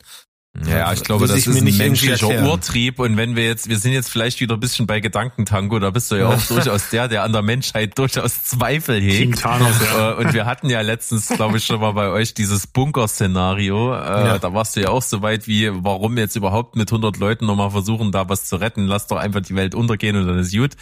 Ähm, ich denke, da bist du Hm. der Misanthrop an der Stelle und ich, ich meine, es ist wirklich der absolut menschlichste Faktor, Hoffnung zu sehen und vielleicht eine Zukunft zu sehen und äh, eine Welt zu haben, die vielleicht für die Kinder noch mal besser ist als die Hölle auf Erden, die man jetzt im Jetzt hat. Du nimmst schon das Wort Hölle in den Mund und es wird ja auch hier das Wort Sekte genannt ähm, und das ist ja äh, eine religiös äh, geprägte Gemeinde. Ich glaube, da steht das außer Frage, dass man, dass man halt immer, immer weiter dafür sorgt, dass die Erde irgendwie bevölkert bleibt, egal wie miserabel die Ja, Bedingungen ja, ja. sind. Es ist, also nichts ist schlimm genug oder vor allem auch nicht äh, dumm genug, dass die Leute nicht doch sich irgendwie in irgendeine Pseudo-Religion flü flüchten. Das ist klar. Passt schon. Ja. Willkommen zur letzten Folge mit dem Titel Suche nach dem Licht und so bildet das die Klammer um alles, denn die erste Folge, wenn du in der Dunkelheit verloren bist, Suche nach dem Licht, äh, auf Englisch dann eben äh, When you're lost in the darkness, look for the light, ist das Motto der Rebellengruppe der Fireflies, sozusagen, also hier äh, der, die große Klammer um das Ganze geschaffen. Wir haben ein Cold Opening mit einer Szene, die es im Spiel nicht gibt, die geplant war mal als äh, Zusatzcontent, äh, was man dann allerdings verworfen hat, weil man wahrscheinlich auch nicht genau wusste, wie man das in ein spielerisches Setting packen soll. Wir sehen hier eine Frau, gespielt von Ashley Johnson, die die Stimme von Ellie im Spiel ist. Und die ist eine Schwangere auf der Flucht, rettet sich in ein einsames Haus irgendwo am Rande vom Wald und man merkt, okay, die wird irgendwie verfolgt, denkt eigentlich, dass sie dort in dem Haus sicher ist, weil sie da auf Verbündete trifft. Dem ist nicht so und ein äh, Infizierter auf Stufe 2, nämlich ein Stalker, nämlich deutlich aggressiver, deutlich lauter, deutlich spitzfindiger, macht sie dort ausfindig und greift sie an. Äh, sie wehrt sich mit dem Messer, welches wir also identifizieren als das, was Ellie die ganze Zeit sehr sentimental mit sich rumträgt. Und wir stellen fest, okay, hier liegt wohl eine der Ursachen, warum Ellie vielleicht das fehlende Glied ist, die die Immunität hat, nach der hier gesucht wird, denn äh, im schwangeren Status wird ähm, die Stimme, äh, äh, Anna heißt sie hier, äh, die Frau wird gebissen und ähm, bevor sie die Nabelschnur durchschneiden kann und man erfährt dann auch im Verlaufe der Folge, dass wohl das dazu geführt hat, dass äh, der Cordyceps in Ellie mitgewachsen ist von Geburt an, aber eben Botenstoffe aussendet, dass ihr Körper nicht äh, oder selber als Cordyceps erkannt wird und sozusagen keine Verwandlung stattfindet. Und ähm, das ist auch der Grund dafür wahrscheinlich, warum sie so ist, wie sie ist und warum man eben jetzt versuchen möchte, ähm, aus ihr ein Heilmittel zu gewinnen. Und wir kommen dann dazu, dass beide dann in der Gegenwart, äh, nämlich Joel und Ellie in Salt Lake City ankommen, was auch im Spiel die letzte Station ist, wo man ein Krankenhaus findet, wo man auf die Fireflies eben trifft. Aber auf dem Weg dahin passiert noch einiges sehr Magisches, denn es kommt die eine Szene, auf die wir alle gewartet haben, seit wir wussten, das wird verfilmt. Das ist absolut richtig. Ich habe es ja äh, praktisch direkt nach dem Sehen konnte ich mich nicht zurückhalten und musste musste direkt ein kleines äh, Giraffen-Emoji in unsere Chatgruppe äh, posten. Äh, es gibt dann also die Szene, wo die beiden sich äh, in ein äh, Hochhaus äh, ja nicht nicht retten, aber dort halt den den Weg äh, äh, suchen, um weiterzukommen. Und äh, dort gibt es dann eine Stelle, wo die Wand nicht mehr da ist, wo es eine Art Innenhof äh, gibt, wo dann eine Giraffe auf einmal vor den beiden steht. Und hier in der Serie ist es auch tatsächlich eine echte Giraffe, also es ist kein CGI-Tier. Das ist schon mal äh, wirklich sehr schön, dass sie das irgendwie hinbekommen haben, weil das einfach zu dem, zu der Szene halt einfach beiträgt, weil das einfach einer dieser wenigen Lichtblicke ist, die man halt im Spiel wie auch in der Serie einfach hat und dort einfach, einfach mal durchatmen und, und genießen kann und halt irgendwie doch die Schönheit der, der Natur und der Welt irgendwie sehen kann. Also das ist wirklich eine, eine, eine super Szene und die haben sie auch super umgesetzt. Ja, und ich finde, es ist auch einfach äh, eine wunderschöne Entladung des Moments, weil du hast vorher wirklich dieses angesprochene, Ellie ist sichtlich anders die ist sehr in sich gekehrt. Äh, du merkst ihr an, sie kämpft immer noch mit irgendwas und ist gar nicht mehr die Person, die sie vorher war. Und Joel aber ist auch nicht mehr die Person, die er vorher war, denn er hat, wie gesagt, seine Vaterrolle und seine Gefühle zu ihr vollkommen, vollkommen anerkannt in sich. Er macht sich selber nichts mehr vor und das merkst du auch, wie er wirklich wie eigentlich bei seiner Tochter damals an unbeholfen versucht, ein Vater zu sein. Ihr sagt, ja, und ich kann dir das Gitarrespielen beibringen und was weiß ich nicht alles. Und äh, das sind einfach alles schöne Sachen. Und er merkt, okay, da ist irgendwas in ihr zerbrochen. Und dann kommt es eben zu diesem Moment, den beide erleben können, der so magisch ist, der im Spiel total magisch ist und der hier so ein bisschen äh, einfach so ein kleiner Durchatmer ist, dass eben Ellie doch irgendwie erkennt, ja, die Welt ist doch irgendwie schön. Es gibt auch in diesem absoluten Chaos, in dieser Apokalypse immer noch Sachen, für die es sich lohnt, eben da zu sein. Äh, und dann kommt auch das Lächeln in ihr zurück.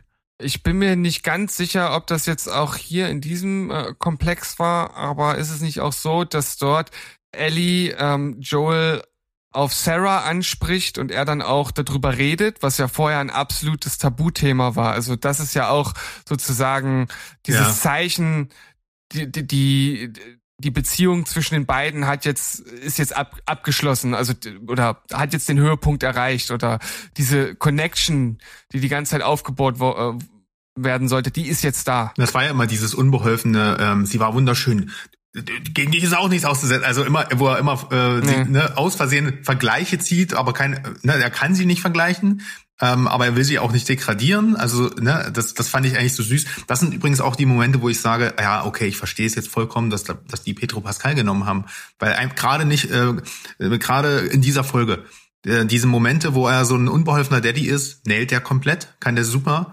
Ähm, äh, und dann habe ich mir so gedacht, wenn der jetzt noch bisschen, bisschen mehr Badass sein sollte. Und dann kamen die nächsten 20 Minuten. Und ich dachte mir so, alter Falter, der, der Staffel 3 oder sowas, die, die Treppenhaussequenz kann fast einpacken. Das ist ja schon Punisher gewesen hier. Ja. Halleluja. Und er will, er will ja sein neu gewonnenes Glück nicht verloren, deswegen bietet er Ellie auch an, komm, wir wissen nicht, was uns hier erwartet, lass uns einfach umkehren und versuchen, ein gutes Leben zu führen. Und dann kommt schon eine wahnsinnige Reife von ihr, die dann sagt, das, was wir durchgemacht haben, das kann nicht und soll nicht umsonst gewesen sein. Wir müssen jetzt das Ding durchziehen, auch wenn ob wir das wollen oder nicht. Und danach gehe ich mit dir überall hin. Und die, äh, die Dialoge zwischen beiden sind hier dann schon wirklich deutlich. Und ähm, das gibt es im Spiel an der Stelle nicht. Hier erklärt ja Joel, äh, dass er versucht hat, Selbstmord zu begehen. Und er erklärt, mhm. erzählt ihr das ja auch und öffnet sich ihr in dem Moment. Äh, und sie ist davon ein bisschen überfahren und ich finde, das ist so fantastisch gespielt in der Szene, wie diese Unsicherheit bei beiden da ist, immer mal bröckelt und dann wieder zurückkommt und sich dann doch irgendwie auflöst. Das finde ich ganz, ganz toll gespielt und das habe ich in jedem Wort, was die beiden zueinander sprechen, irgendwie gefühlt. Und dann kommt so diese Aussage von ihr, finde ich gut, dass du das verkackt hast. Hm. Und ähm, das, das, das, das war schon sehr schön.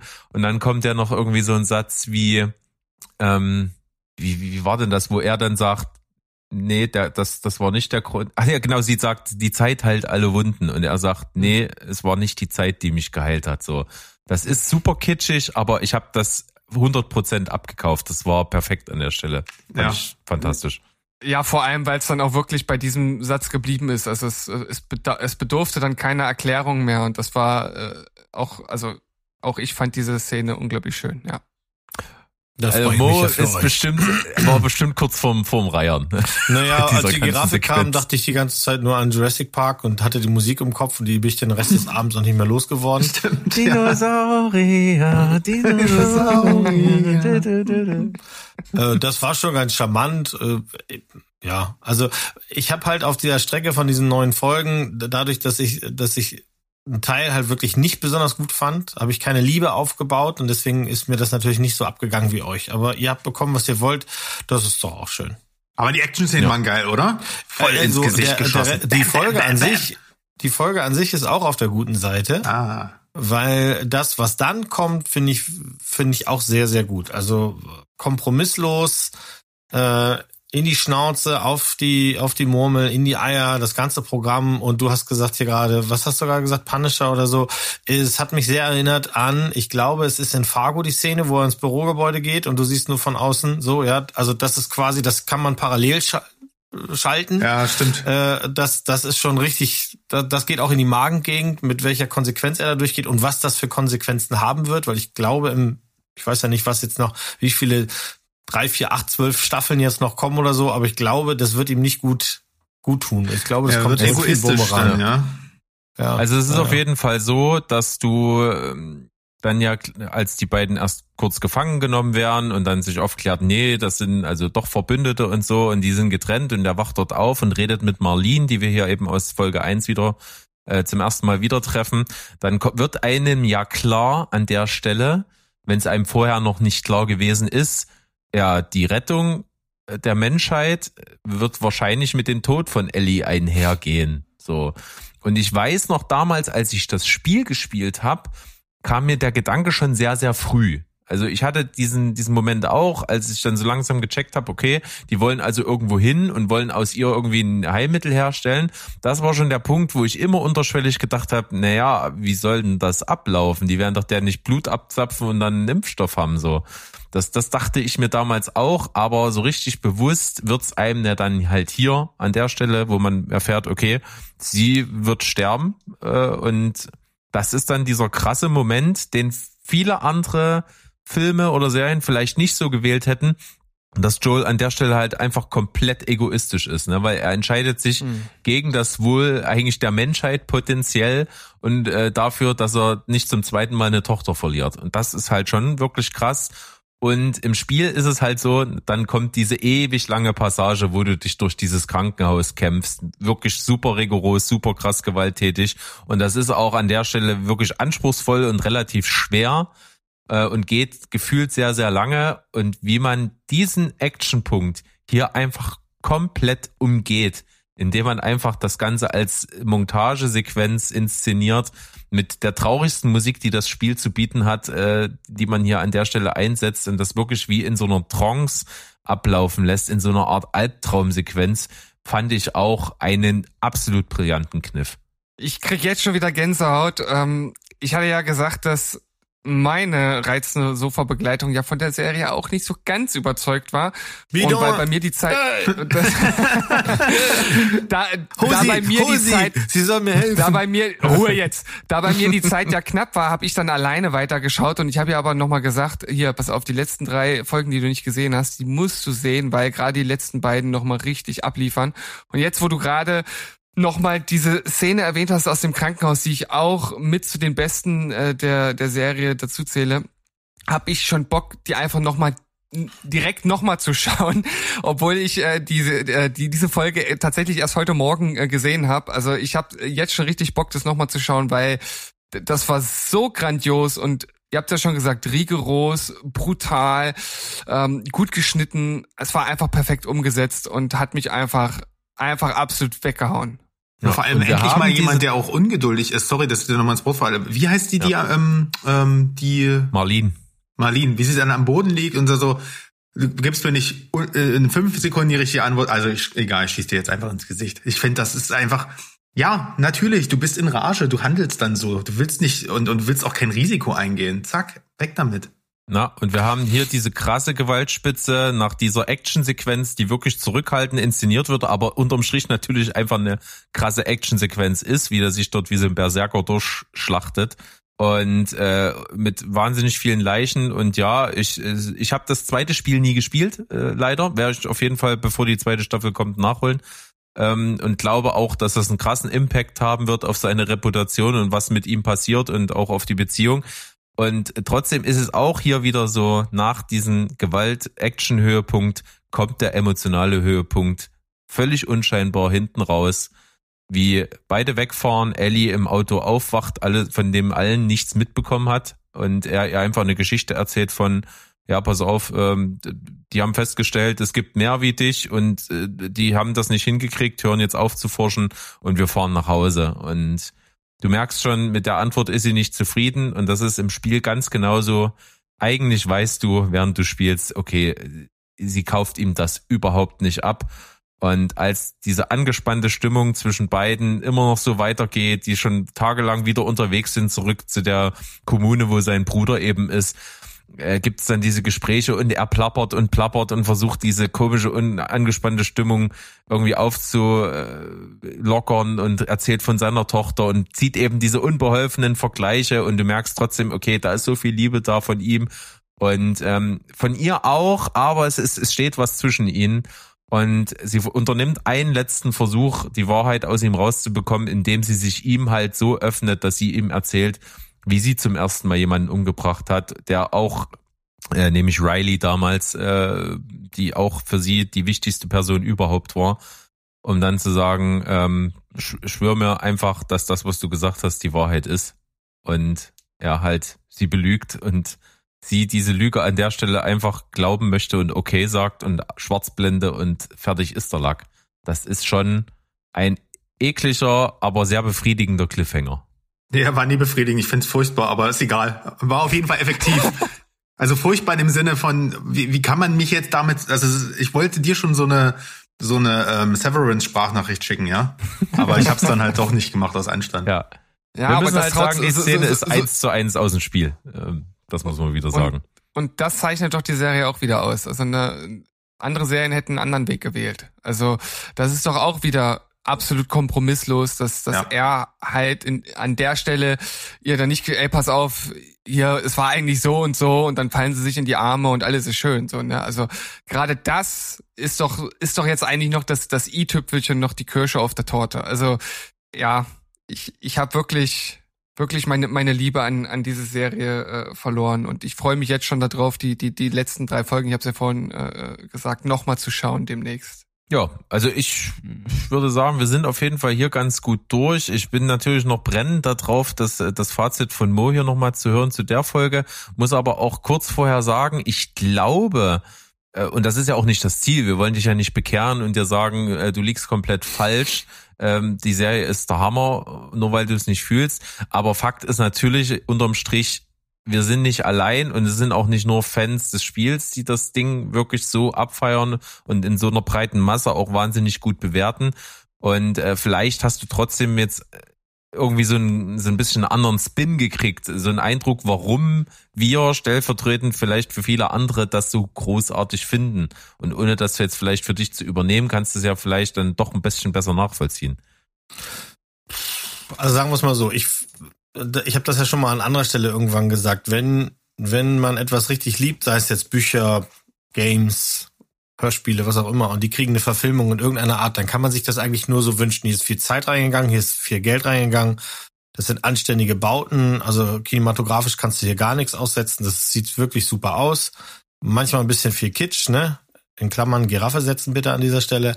Aber ansonsten, ich verstehe schon, warum ihr das alle so liebt. Ich finde nur, und da bleibe ich auch bei, ich habe nur neun Folgen und mehr als die Hälfte ist nicht gut. Und das ist halt unterm Strich bleibe ich auch äh, immer noch dabei, die, die, der Aufbau, die beiden zu verfolgen, reicht mir nicht. Ich hätte ein bisschen mehr gewollt. Ähm, ne, ich habe den, auch wenn du ihn mir nicht äh, zu, zugestehst, aber ich habe den Fliegen und Scheiße äh, Vergleich gezogen. Das hier ist das ähm, das Andor der Videospielverfilmung. Das ist Vorsicht, wahrscheinlich Vorsicht. das Beste, was es was es gibt, vielleicht ever gegeben hat. Aber das ist an der Stelle auch nicht schwer, weil es gibt nicht besonders viele gute Videospielverfilmungen. Also insofern, ich finde nicht, dass das eine 10 ist. Das ist deutlich davon weg. Also wenn ich echt wenn ich einen guten Tag habe, würde das bei einer 7 landen. Aber eigentlich nicht, weil ich 7 immer noch mal gerne wieder gucke und das möchte ich nicht noch mal sehen. Sorry. Tut mir leid. Entschuldigung. Wenn du nicht dauernd böse Star Wars-Vergleiche ziehen würdest, hätten wir dich trotzdem lieb.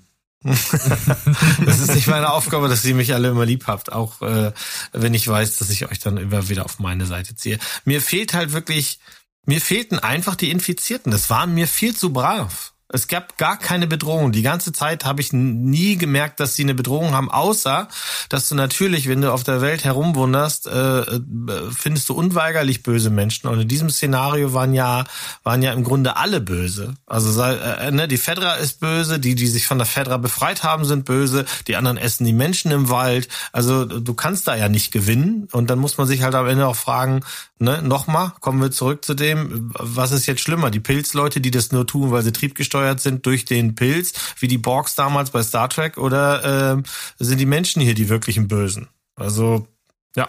Also es hat am Aber das ist ja, es ist ja im Grunde die zentrale Frage, die du in jedem postapokalyptischen Film und Ja, Seriensetting hast, ne? dass, dass die Menschen einfach die, die schlimm sind und nicht die Katastrophe oder was aus der Katastrophe resultiert ist. Und ähm, nehme ich jetzt auch hin, dass du sagst, okay, äh, wie sich die Serie fokussiert auf die beiden und viel davon rechts und links nicht passiert, gebe ich dir. Allerdings gibt auch die Vorlage nichts anderes her.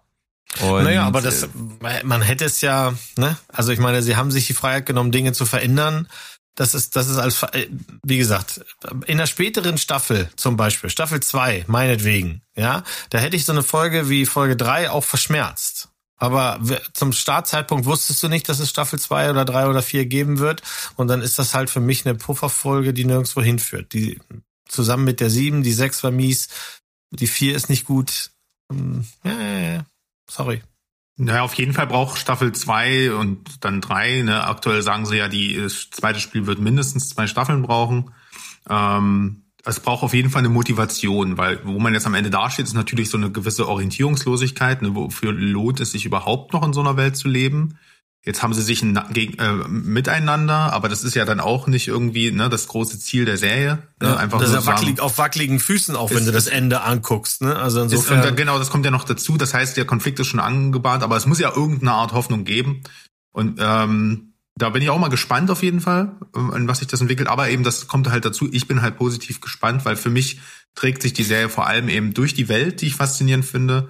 Ähm, und eben dieses dieses Worldbuilding, dass das halt so peu à peu nach und nach. Ich habe das auch gar nicht als Horrorserie verstanden, muss ich dazu sagen. Für mich ist das The Road mit mehr Zeit und mehr Budget.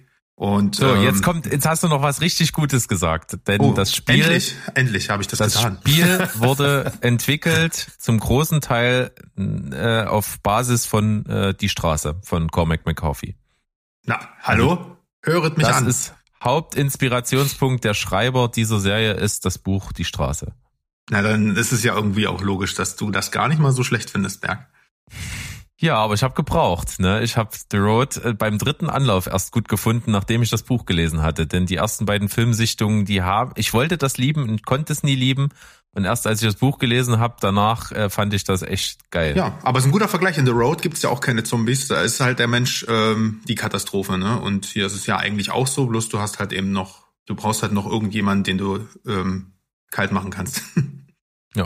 Also Cool. an der Stelle vielen Dank an alle da draußen, die bis jetzt durchgehalten haben. Ich hoffe, das war für euch trotzdem irgendwie ein Mehrwert, dass wir mal alle Folgen auch nochmal besprochen haben, auf ein paar Sachen eingegangen sind, wo sind Unterschiede, was fanden wir besonders gut. Es ist natürlich auch, haben wir am Anfang gesagt, viel in die Richtung gegangen, dass wir sehr begeistert sind. Es war also durchaus recht einseitig, auch wenn Mo sein absolutes Bestes gegeben hat, hier den Gegenpol zu bilden. Ähm, wie fandet ihr's? Ähm, sowohl die Folge als auch natürlich die Serie an sich. Seid ihr Fans des Spiels? Seid ihr unbeleckt? Äh, hat das einen großen Einfluss darauf gehabt, wie ihr es empfunden habt? lasst uns das gerne alles wissen. Auf dem Discord-Server findet ihr uns, äh, auf www.stevenspoilberg.de findet ihr auch den Link dazu. Kommt gerne dazu, quatscht mit uns. Äh, wir freuen uns. Ich bin sehr begeistert. Ich äh, wäre auf jeden Fall, freue ich mich, das zweite Spiel erstmal zu spielen. Dann äh, mindestens noch zwei Staffeln von dieser Serie zu sehen. Da habe ich richtig Bock drauf. Und ja, so war's für mich. Ja, alles, was Berg sagt, äh, alles andere wäre Wiederholung äh, von, von meiner Seite aus. Ich habe meine Liebe ja nun schon wirklich äh, nachdrücklich äh, euch ins Gesicht geschrien hier. Ja, sind wir durch, oder? Dann würde ich sagen, bleibt uns nichts mehr anderes übrig, als zu sagen Tschüss, ciao. Und, Und goodbye. goodbye. ich hab euch, ich hab euch. Ah. Jetzt haben wir mal gemerkt, wie es ist. Ja, so ist das wie nämlich, wenn, immer, wenn, wenn man immer anfangen kann, da gibt's nämlich ja, ne? Da gibt's nämlich nichts. Ja. ja, tschüss, ciao. Ja. Und goodbye. Bleibt. Spoilerfrei. Jawollo. Jetzt bin ich von dir infiziert. Hm. Klick, klick.